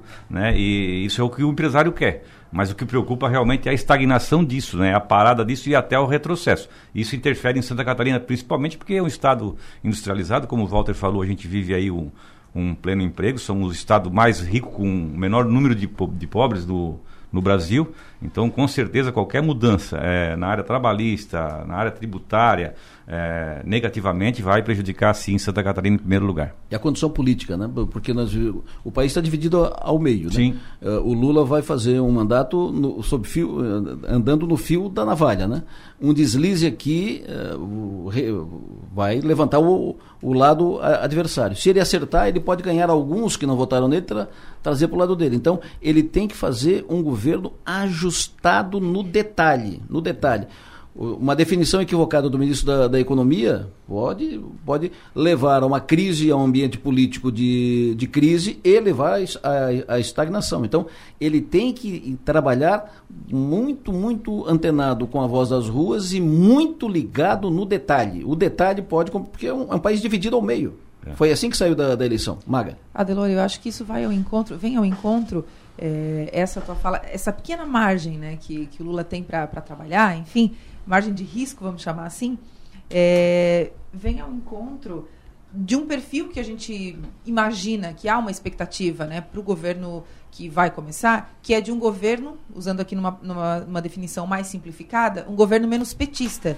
Né? O Hugo mencionou, mais importante do que nome, o perfil. Então, o perfil isso, do, isso. Do, do, da próxima gestão é, pelo que a gente vê a movimentação acontecer, tem uma cara de ser menos petista. Petista é aquela, a, a pecha né, que ficou dos governos, primeiros governos do Lula e da própria Dilma. Assim. Então, essa movimentação que a gente vê. Por exemplo, relação... será, será, um equívoco, salvo melhor juízo, se ele colocar, por exemplo, um Haddad na, no Exata, comando da, exatamente, da exatamente. E tanto que quando houve é, a especulação do nome do, do Fernando Haddad, houve uma baguncinha ali no, no mercado financeiro. Né? Não foi bem aceito esse nome justamente por tudo que eu acho que ele rememora. Né? Então, a preocupação certamente vai vir de fato nos detalhes.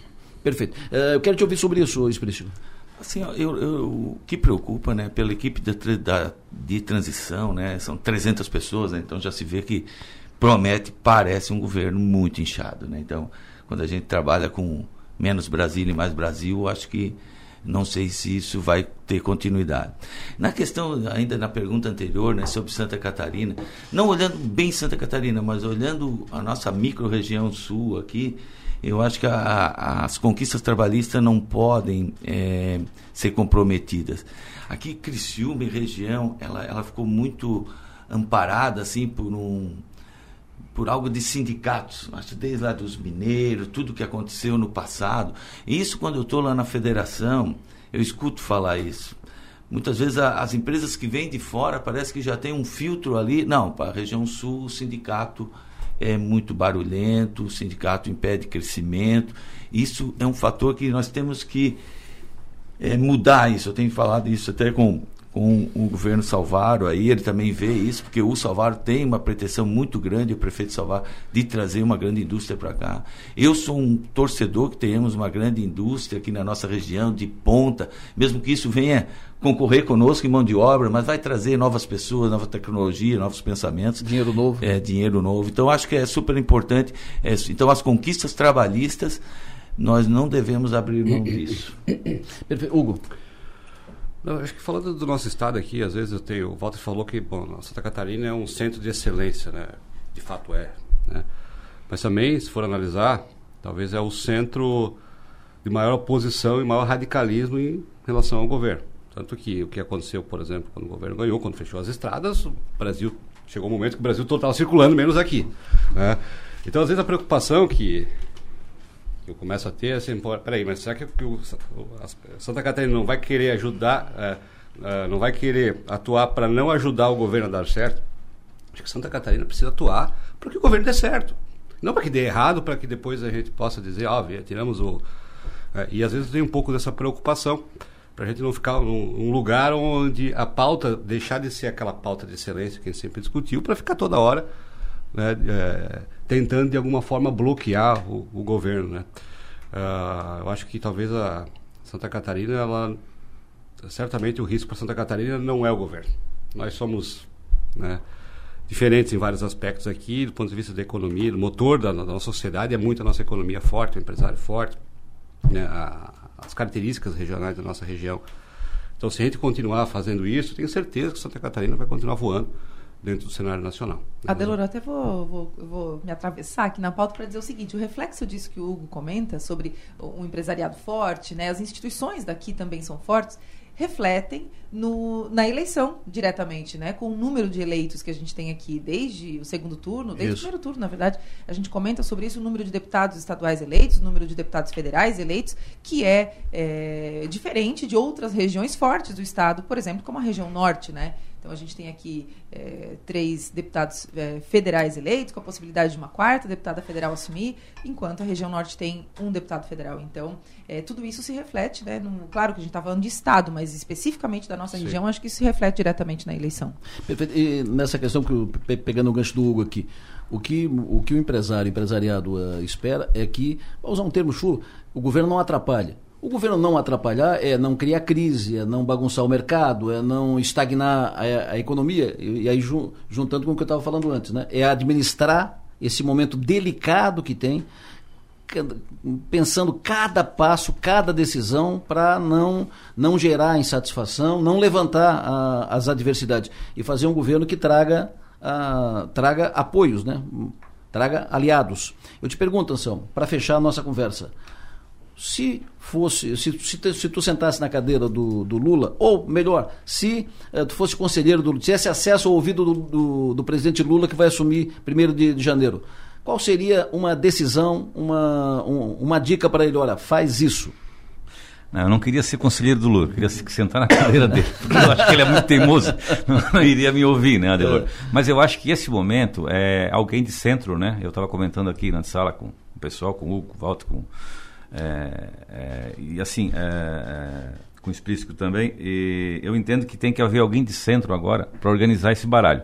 Então, qualquer coisa boa que o Lula fizer, que vá, não é agradar entre aspas, mas que vá, tipo, criar algum benefício, alguma coisa boa para a oposição, né? Tá ali no fio da navalha, é 49 ponto alguma coisa contra 50 ponto alguma coisa da população. Né? Então, foi os dois, os dois não conseguiram fazer, na verdade, é, nas eleições, tanto no primeiro turno quanto no segundo. No segundo turno, o Bolsonaro melhorou um pouco, porque mudou um pouco o seu discurso. Agora, eu tenho certeza que se o Bolsonaro tivesse sido um pouco mais é, esperto, é, é, eu sempre falo que o Bolsonaro perdeu a eleição né, por ele mesmo, né? por aquilo que ele falava. Então, nenhum dos dois tentaram buscar na oposição, nos adversários, trazer ele para o seu lado. Então, quando tu fala mais, cada vez mais mal do seu inimigo, você consegue trazer ele para o seu lado? Não consegue. Então, o que, é que eu ia fazer se eu estivesse no lugar do Lula? Eu ia tentar trazer, né, primeiro, dar apoio a quem me deu o apoio, né? E segundo, trazer aquela faixa da população que não votou em mim, que seria os 49%, eu ia tentar trazer para o meu lado. Como? Tra trazendo é, é, expectativas de, de, melhora do governo, de não cometer os mesmos erros que o, que o governo do PT e do Lula e da Dilma cometeram, e dizer para eles o seguinte: ó, eu não vou mais de avião né, para a cúpula lá na, na, coisa. Não vou mais de avião, eu vou de carreira, eu vou a pé. Eu, não, não vou mais de entendeu? avião privado, né? Então o Lula não né? pode começar errando, né? É. Não pode. Então isso que eu, eu não faria, eu não iria de avião, né? Nem de jato particular, eu ia de segunda classe. o Volta. Olha, é, acho que a, a, palavra central, que também tem que ser baseada na experiência dele, é se afasta da corrupção. É. Não permite isso no governo. De, e aí, esse exemplo é, é, bem claro, né? Fora isso. Isso é muito sensível para o mercado, é muito sensível para expectativa né, que se cria em todo o cenário.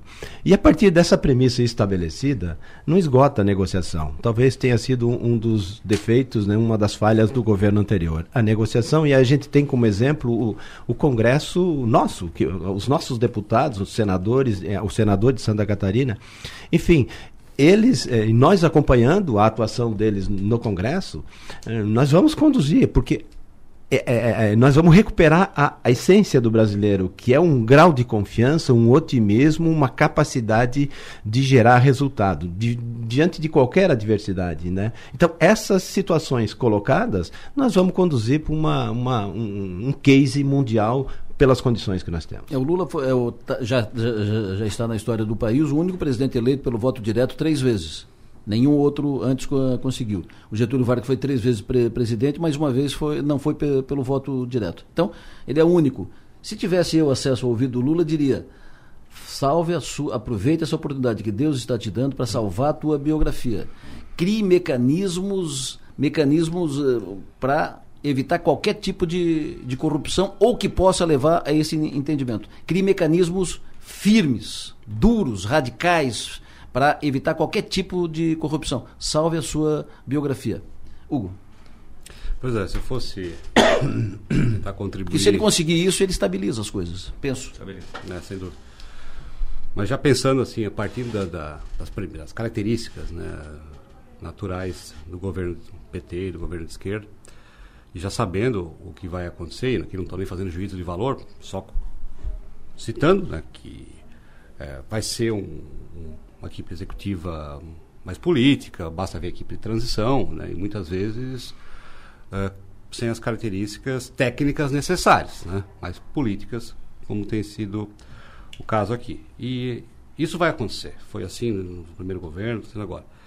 Agora, uh, se tivesse que, que, recomendar algo até para que ele pudesse, possa fazer isso, né? E, uh, precisa acalmar os anos, precisa estabilizar as coisas, precisa ter uma política econômica, pelo menos ali, né? Ter alguém mais equilibrado, né?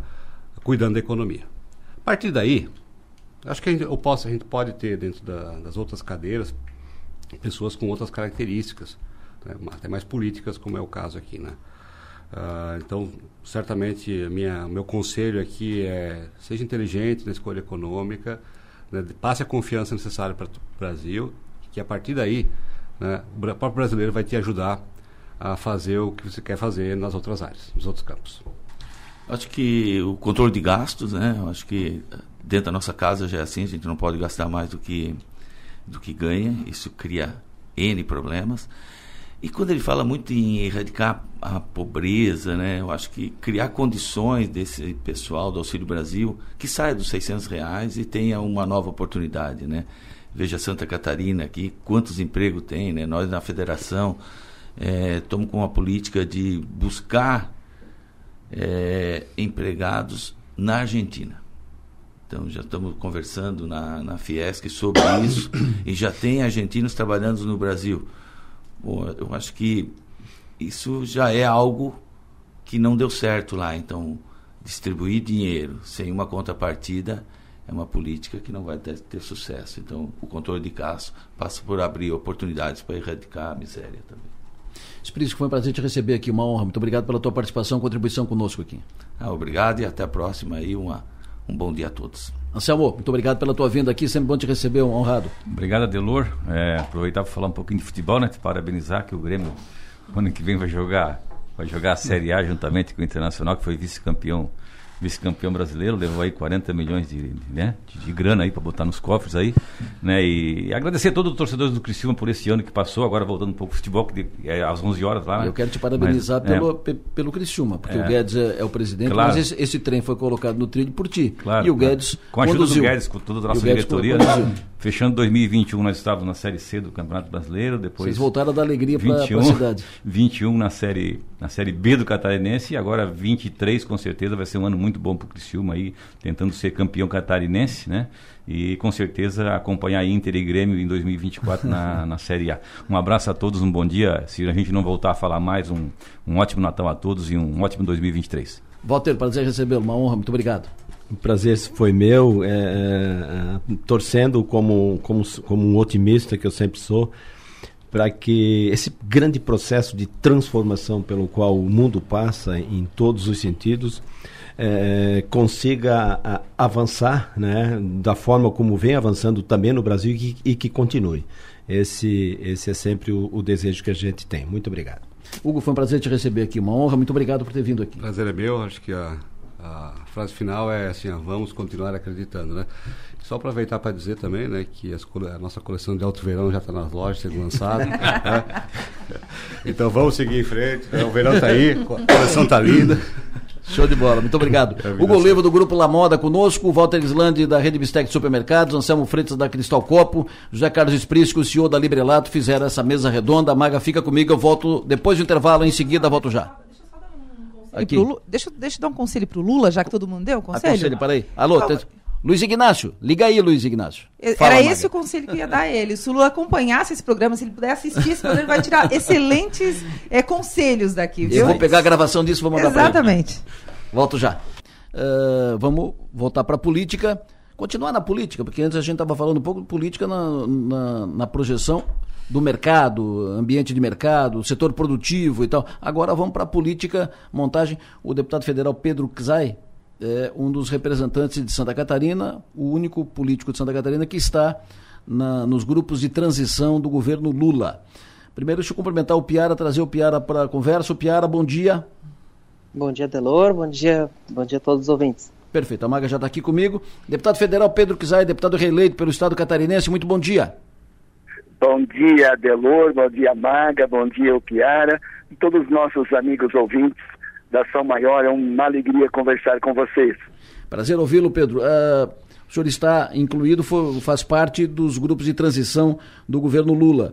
Uh, foi nomeado, está, é, é, o, último, o único político catarinense, é, político de mandato, né, que está nesses grupos de transição. E nesse período, Pedro, até em função da, da, da eleição muito dividida, e há uma repercussão, muitas dúvidas, muitas incertezas, muitas preocupações. Antes aqui a gente estava conversando e algumas, algumas informações preocupam, e eu quero te ouvir já sobre isso que está lá, tu está lá in, inserido no ambiente da, da transição As pessoas estão preocupadas com, por exemplo, tributação do PIX, uh, o PE, a, PEC que foi a, a, apresentada para furar o teto de gastos uh, e nomeação de um político uh, de um político de esquerda, um, um político petista, para o comando da economia. Eu já queria emendar, Pedro, falando da transição, que tu falasse dessas questões que são emblemáticas e são as questões mais, mais discutidas e as preocupações maiores le levantadas.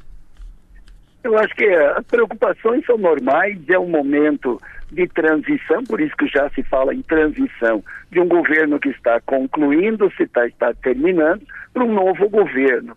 Mas eh, não há eh, necessidade de grandes preocupações. Quem conhece o presidente Lula, quem já foi oito anos presidente do país, que teve profunda responsabilidade fiscal e deixou em superávit primário, chegou o ano com 4,25% de responsabilidade do, do, do uh, superávit primário. Segundo, é evidente que nós compomos uma frente ampla, uma frente democrática, e é assim que está se configurando, se expressando nos próprios grupos técnicos da transição, que vamos fazer um diagnóstico da situação atual e na perspectiva eh, do futuro, pelo menos nos primeiros 100 dias. Segundo lugar, especificamente das questões que você levanta, em relação à PEC da transição, é, nisso tem acordo com tanto com o atual presidente que defendeu 600 reais, quanto o presidente eleito que também defendeu 600 reais, incluindo é, também um, um, detalhe de crianças até seis anos em mãe solo. É, portanto, esse impacto já é, repercutiu na própria sociedade no período eleitoral. O segundo, o perfil do ministro uh, da Economia ou ministro da Fazenda, que poderá se configurar desta forma, ser perfil político ou ser perfil acadêmico de um economista, eh, não é o que define, em grande parte, o rumo da economia. O que é a expectativa do povo brasileiro, da sociedade brasileira que escolheu o presidente Lula? Crescer a economia, gerar emprego, ampliar o poder de compra, o poder aquisitivo, que diante da inflação dos alimentos, quem vive de dois, três salários mínimos perdeu muito poder de compra, eh, que se faça uma eh, responsabilidade fiscal no comando do governo, mas que se invista na área social como enfrentamento à fome, geração de emprego, investimento na área da saúde, da educação, que são infraestrutura Né? Nós, catarinenses, queremos ver 470 duplicada, 282 e assim por diante. Então, eu não, não vejo, pela configuração dos grupos técnicos, preocupação maior. É evidente que o mercado reage a uma frase do presidente, é outra, mas mostrou aqui o grande, a grande eh, habilidade do presidente nessa própria COP27, que está hoje reunida em Noruega, com a liderança da Noruega e da Alemanha, para trazer alguns bilhões de dólares para o Brasil para investir na economia e no cuidado com o meio ambiente. Então está se criando um ambiente internacional favorável ao Brasil, de investimento ao Brasil, eh, não tem vaga na, na agenda do presidente na COP27, mostrando uma perspectiva de esperança para o Brasil e para Santa Catarina. Nessa leitura que eu vejo a transição do governo presidente Lula. Piara? Bom dia, deputado federal. Bom dia, parabéns pela, pela reeleição, mais um mandato, por estar na equipe de transição. Ah, o senhor foi, foi escalado para a equipe que vai cuidar das questões do desenvolvimento agrário. Isso indica que essa pasta vai ser recriada. A pasta foi criada no governo Fernando Henrique e extinta no primeiro dia do governo Temer. Uh, qual a expectativa para essa pasta, para as atividades que essa pasta tem, que ela é focada em reforma agrária e agricultura familiar, e a expectativa de que possa ser um ministério para Santa Catarina, já que o senhor deputado federal faz parte dessa equipe de transição e naturalmente vai ser cotado. Olha, o Piara, sim, nossa posição política é criar um ministério. Esse ministério já existia e se a gente pega o diagnóstico agora, a radiografia atual, reduziu os investimentos na agricultura familiar, na produção de alimento. Nós estamos produzindo muito menos arroz e feijão do que produzimos 10 anos atrás. Ou seja, não é possível enfrentar a inflação dos alimentos se tu não oferta alimento produzido para esse mercado de massa que a gente quer construir no Brasil com aumento do poder de compra. Então a agricultura familiar precisa colocar-se no centro. Santa Catarina é a base agricultura familiar. Você vai em qualquer município de Santa Catarina, grande parte das propriedades são pequenas e médias e que se produz muito e junto com a agroindustrialização. O Brasil precisa se industrializar, o Brasil precisa se agroindustrializar, eh, como a experiência de Santa Catarina é forte, no sul inclusive é forte, para que a gente coloque esse ministério como um ministério estratégico na produção de alimento e fortalecer a agricultura familiar, fortalecer a oferta de alimento para 33 milhões que passam fome e para o mundo do consumo eh, dos trabalhadores, da classe média, do alimento saudável produzido pela agricultura familiar e camponesa. E com esse ministério eu estou muito orgulhoso de ser eh, representante de Santa Catarina, quero honrar os 173.531 votos de confiança que tive em Santa Catarina, sendo o segundo mais votado do Estado, é, representar bem Santa Catarina, que é uma das bases da economia, a própria agricultura familiar, integrada ou não no setor agroindustrial. E, e eu não tô, hoje estou mais para contribuir com a transição. O que vai acontecer depois, aí eu não tenho como prever, mas quero ser um soldado no sentido de contribuir com a transição nesse momento e depois contribuir como deputado federal para o governo se tiver alguma oportunidade, mas nesse momento não está no horizonte essa prioridade. Prioridade é diagnosticar e apresentar uma proposta para o governo de como montar e estruturar um ministério para fortalecer e valorizar aqueles que produzem o alimento para o povo brasileiro. Perfeito. Pera, pode emendar mais uma que eu sei que tu tem um compromisso, vai sair em seguida.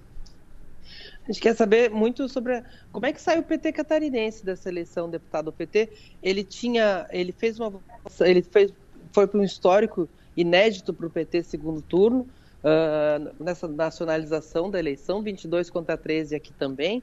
Décio Lima fez o seu papel e o PT tinha direito a mais duas cadeiras, uma de federal e uma de estadual, e não conseguiu ocupar essas cadeiras por falta de eleitos, de, de candidatos com 20% do, dos votos, com 20% do, do quociente eleitoral, o que indica uma concentração de votos nos candidatos que se elegeram, mas uh, pouco a pouco surgimento de novas lideranças. Como que o PT vai, vai, vai viver, tratar isso nesse novo momento? É um aprendizado para nós, à luz da nova legislação eleitoral. Por um lado, valoriza uh, o partido, que compõe uma estratégia para a eleição eh, que, que leva em consideração o consciente e, lamentavelmente, tivemos voto a 120 mil votos a mais é, que o partido que ocupou a terceira cadeira, que seria de direito legítimo nosso, mas o consciente não foi atingido. Isso mostra e demonstra que numa futura eleição, mantendo essa lógica eleitoral, a gente vai também discutir não só chapa cheia, chapa extensa, mas também com potenciais eleitorais para atingir o quociente eleitoral. Mas nós é, nos fortalecemos, dobramos a bancada federal, tivemos de um, agora temos junto com a Ana Paula aqui federal, tivemos base social para eleger o terceiro, tivemos base social para eleger o quinto estadual. Isso é vitória política. É vitória política e essa vitória política precisa ser colocada num horizonte de apresentar e continuar apresentando um projeto alternativo para Santa Catarina e agora dar sustentação ao governo presidente Lula. E o governo presidente Lula, acho que aqui é a expressão maior, nós tivemos é, a ampla maioria dos votos catarinenses para o atual presidente, não para o presidente eleito. Qual é o desafio? O que, que Santa Catarina espera do novo governo federal para que a gente consiga construir um diálogo e inverter essa relação desigual do ponto de vista eleitoral eh, do governo federal para a próxima eleição. Esse é o grande desafio. Eu quero dar a minha contribuição onde puder ser útil para trazer as demandas de Santa Catarina para o governo federal e o governo federal dialogar. É a 285, é é, infraestrutura 470, 282, é ampliação das universidades públicas, institutos federais, é ampliação do apoio ao micro, pequeno e médio empresário, é discutir é, transições e matrizes econômicas das diferentes regiões do Estado, é, é no setor energético, é, quais as grandes potências que Santa Catarina tem que o governo federal poderá ser parceiro nesse próximo período. E eu acredito que aí a gente muda a correlação de força e chega aí, na minha previsão, a 50% dos votos daqui quatro anos para reeleger o projeto nacional. Maga? Bom dia, deputado. É, o senhor que faz parte da equipe de transição talvez possa nos, nos responder a esse questionamento, que é o seguinte: o que, que o que, que Santa Catarina é, pode esperar com, enquanto protagonista, enquanto participativa num, no, no, no governo Lula? Há essa expectativa? Sim, há e tem legitimidade para isso. É, tanto na área da pesca, Santa Catarina é uma potência pesqueira, tanto da pesca artesanal quanto com a pesca industrial, e, portanto, Santa Catarina tem referência para o Brasil.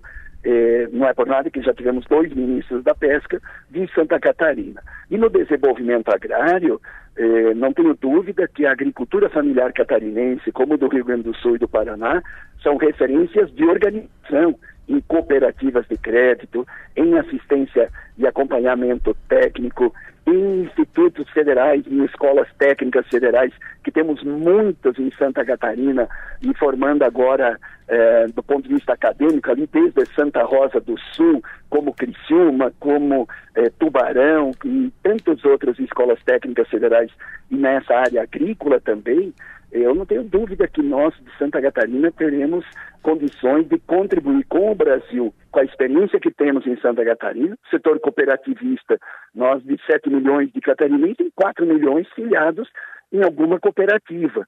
Isso mostra e demonstra que temos acúmulo, temos experiência e podemos contribuir com o governo presidente Lula em várias áreas, é, como também da agricultura familiar, para fortalecer os pequenos municípios, fortalecer as regiões, fortalecer a agroindustrialização desses produtos, porque tu exporta um produto agregado, tu gera emprego aqui, tu gera imposto aqui, tu gera desenvolvimento aqui, e não como muitas vezes botar o soja para o porco da China, nós queremos levar a proteína animal para a China, não o porco, não o milho, não o soja. Nós temos que transformar e acredito que Santa Catarina pode dar uma grande contribuição para o governo brasileiro e para o Brasil. Além da sua participação na lista de transição, na equipe de transição, a gente pode é, esperar algum outro nome de Santa Catarina, deputado?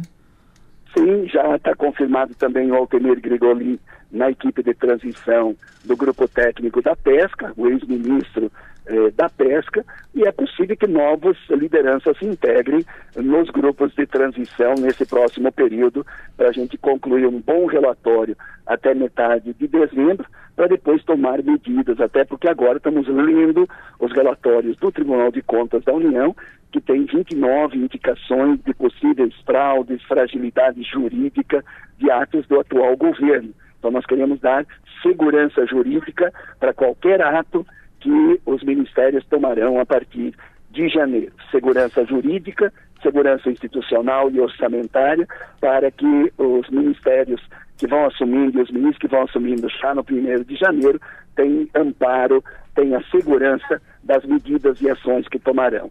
O Campinelli aqui, que é empresário do setor de, de arroz, ele tem uma, uma empresa de uh, arroz, arroz Rampinelli, ele diz que a produção de arroz do Brasil é muito maior que 10 anos, produz muito mais arroz que o consumo interno, uh, como contribuição aqui ao que foi dito. Eu te pergunto, de, deputado Pedro, uma pergunta lá do início, vão taxar o PIX? O PIX será tributado? Vai ter a CPMF do PIX?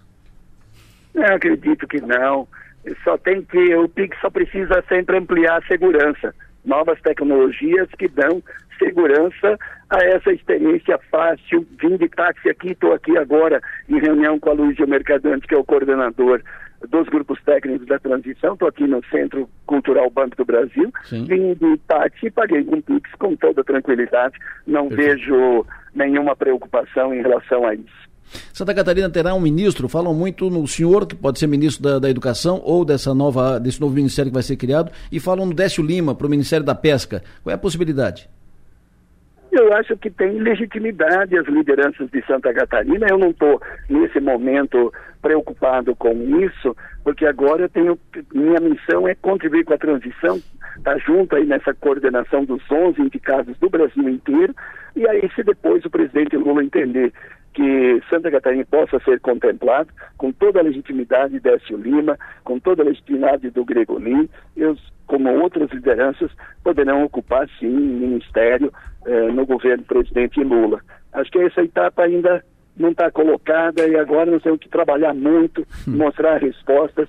E essa questão do arroz aí eu vou verificar se é, é o feijão, se é o arroz, qual é os dados que, que eu recebi se confere, daí eu posso fazer esse diálogo também sem problema nenhum, eh, no ponto de vista da produção agrícola. Perfeito. E vamos em frente, eh, não temos dúvida que nós queremos um Brasil que todo o mundo, independente de quem votou no Lula, eh, que dê certo, eh, que independente de quem escolheu o presidente, a democracia venceu, eh, vencendo a democracia, agora a gente torce para o Brasil e bem para todo brasileiro se orgulhar desse país e não tenho dúvida que a gente possa começar bem aqui, ganhando a Copa do Mundo, ah, o Brasil ser campeão da Copa do Mundo para criar um clima bom de transição e, ao mesmo tempo, reconstruir esse país com mais esperança, na paz, na democracia e na prosperidade, que eu acho que é o desejo de todos os catarinenses, todos os nossos amigos ouvintes, e eu vou me dedicar, quem me conhece há 30 anos da universidade,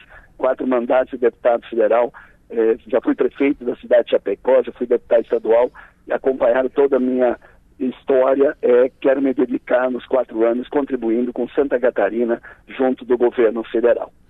Deputado federal reeleito por Santa Catarina, Pedro Kizai, muito obrigado pela entrevista, prazer ouvi-lo, bom dia, bom trabalho. Bom dia, Adelor, bom dia, Piara, bom dia, Maga, bom dia a todos os nossos amigos ouvintes. Estou à disposição e vamos construir com muita esperança esse nosso Brasil. Muito obrigado. Perfeito. Maga, para fechar o programa de hoje, nós vamos falar com o ministro. Chique? Chique demais. O ministro da carne. Opa! Ministro do churrasco. Casa de Carnes Bistec apresenta Cortes, Dicas e Segredos ao ponto do especialista, com Paulo Passos, da Rede Bistec de Supermercados. Alô, ministro. Bom dia, Delor. Bom dia, ouvintes. Tudo certo? Ministro, o ministro do, vamos criar o Ministério do Churrasco. Paulinho vai ser o nosso boa, ministro. Dessa. Hã? Vai ter boa adesão, as pessoas vão gostar desse ministério. Ah, vai ser o ministério mais aplaudido. Ninguém vai reclamar Ninguém de vai mais reclamar um de ministério. Para que mais um ministério? Oh, esse ministério já, já deveria ter sido importantíssimo. criado, importantíssimo, para alegrar o povo, satisfação da população. Vai ser o ministério da festa, então. Vai ser o ministério da festa. Professor Paulinho Passos, fechar o programa contigo hoje é um privilégio. O que, que tu trouxe pra gente? Delor. Quero, É, então, eu- antes de mais nada, antes, antes que tu fale do produto que tu vai trazer, eu quero te comprometer no ar, porque não adianta ah, na, na informalidade, porque depois tu não cumpre.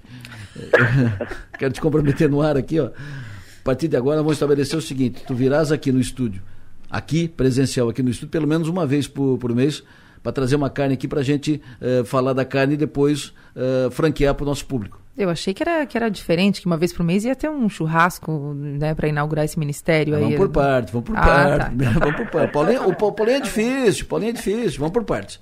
Fechou, Paulinho? Eu, eu- acho que a provocação é válida, estamos chegando no final do ano, né? Ah. Um ano de, de bastante trabalho, um ano de bastante produtos comentados. Eu acho que, que a provocação está feita e está aceita, tá, Adelor? Tá feito e Tu aceito. Usou um tá momento bem importante que não tem nem como dizer não, né? Tá certo, fechado. é ao vivo.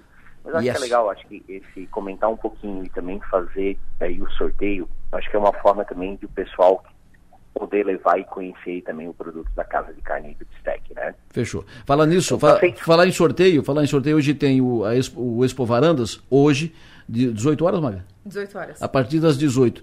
Então, quando o Paulinho. v- vamos fazer um sorteio aqui de dois. Dois ingressos. Dois ingressos para o Expo Varandas hoje, 18 horas. Fazer um sorteio agora é o seguinte: ah, o primeiro que ligar agora.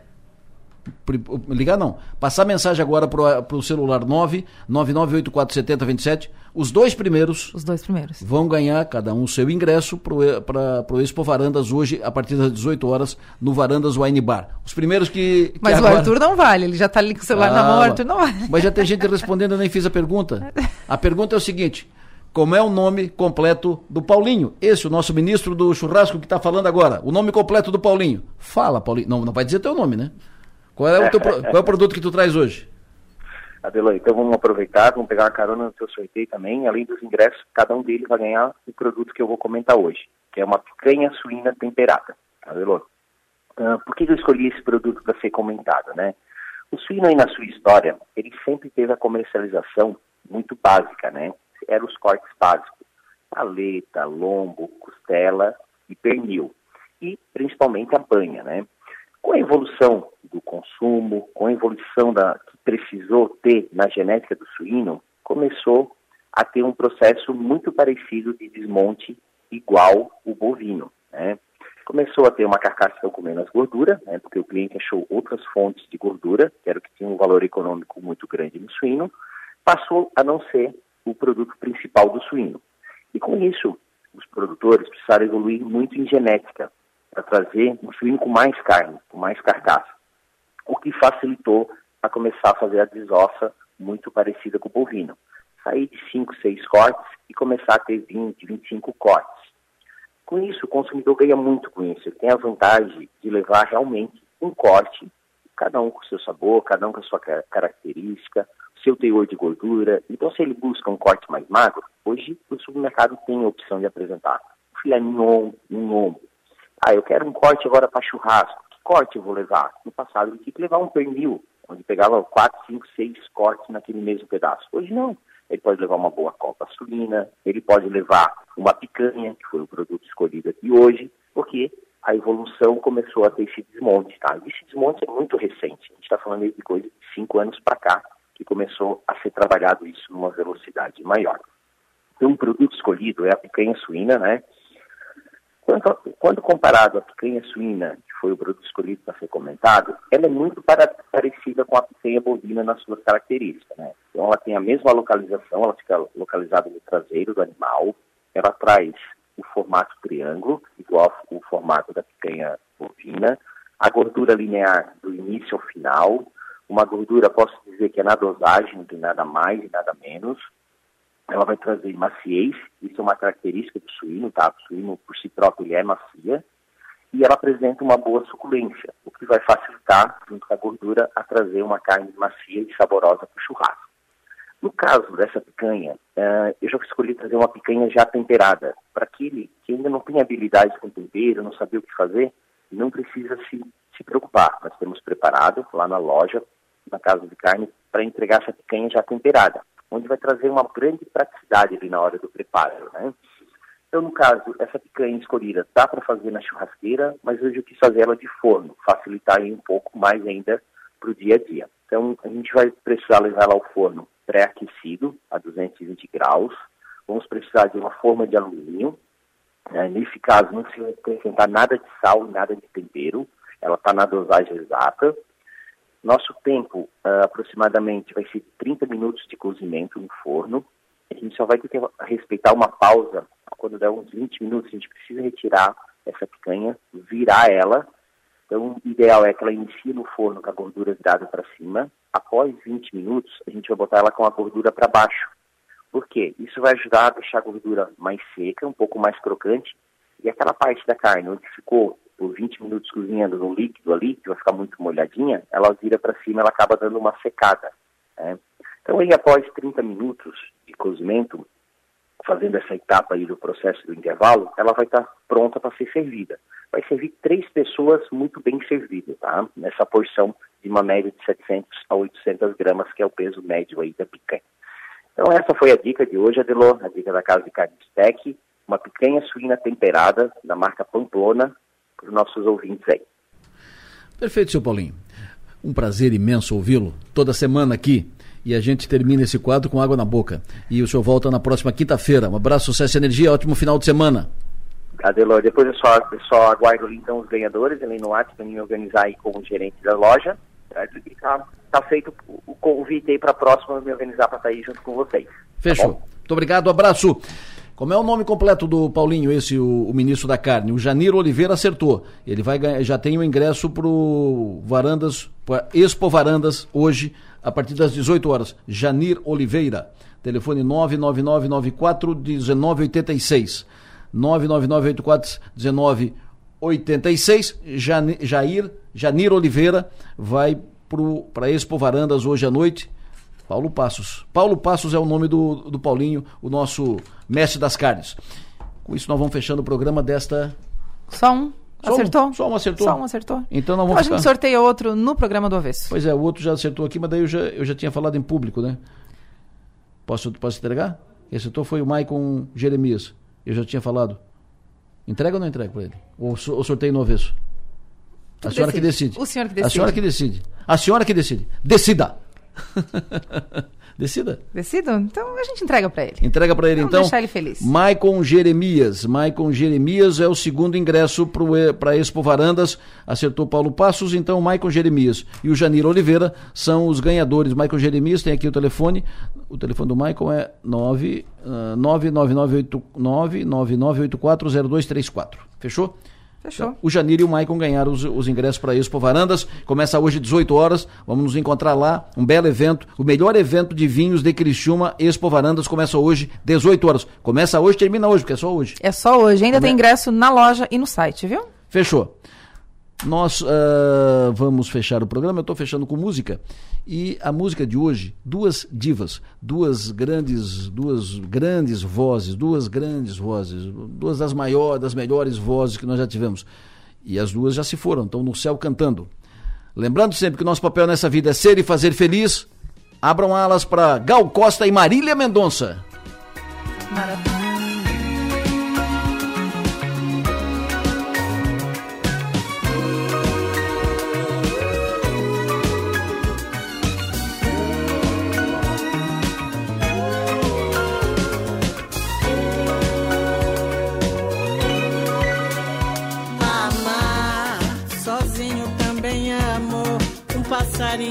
Contou que você não é só isso que aparenta ser. Sei, você mal sabe quem sou eu, de onde esse amor nasceu. Você nunca perdeu seu tempo pra me convencer. Você se olha tanto no espelho e não enxerga o seu avesso. Sua parte mais bonita tenta manter escondida por detrás do seu cabelo,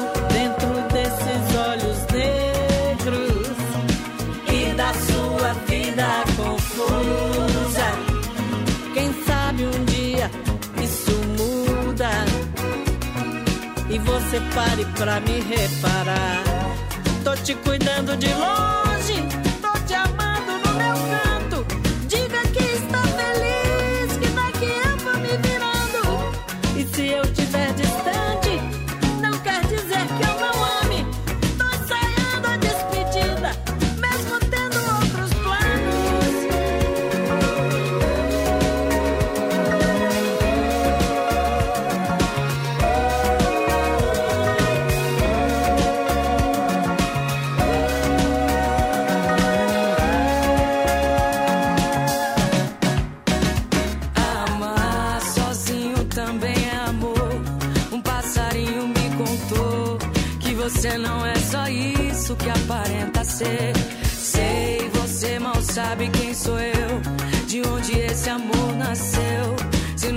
perdeu seu tempo pra me convencer, você se olha tanto no espelho e não enxerga o seu avesso, sua parte mais bonita. Tenta manter escondida por detrás do seu cabelo, dentro desses olhos negros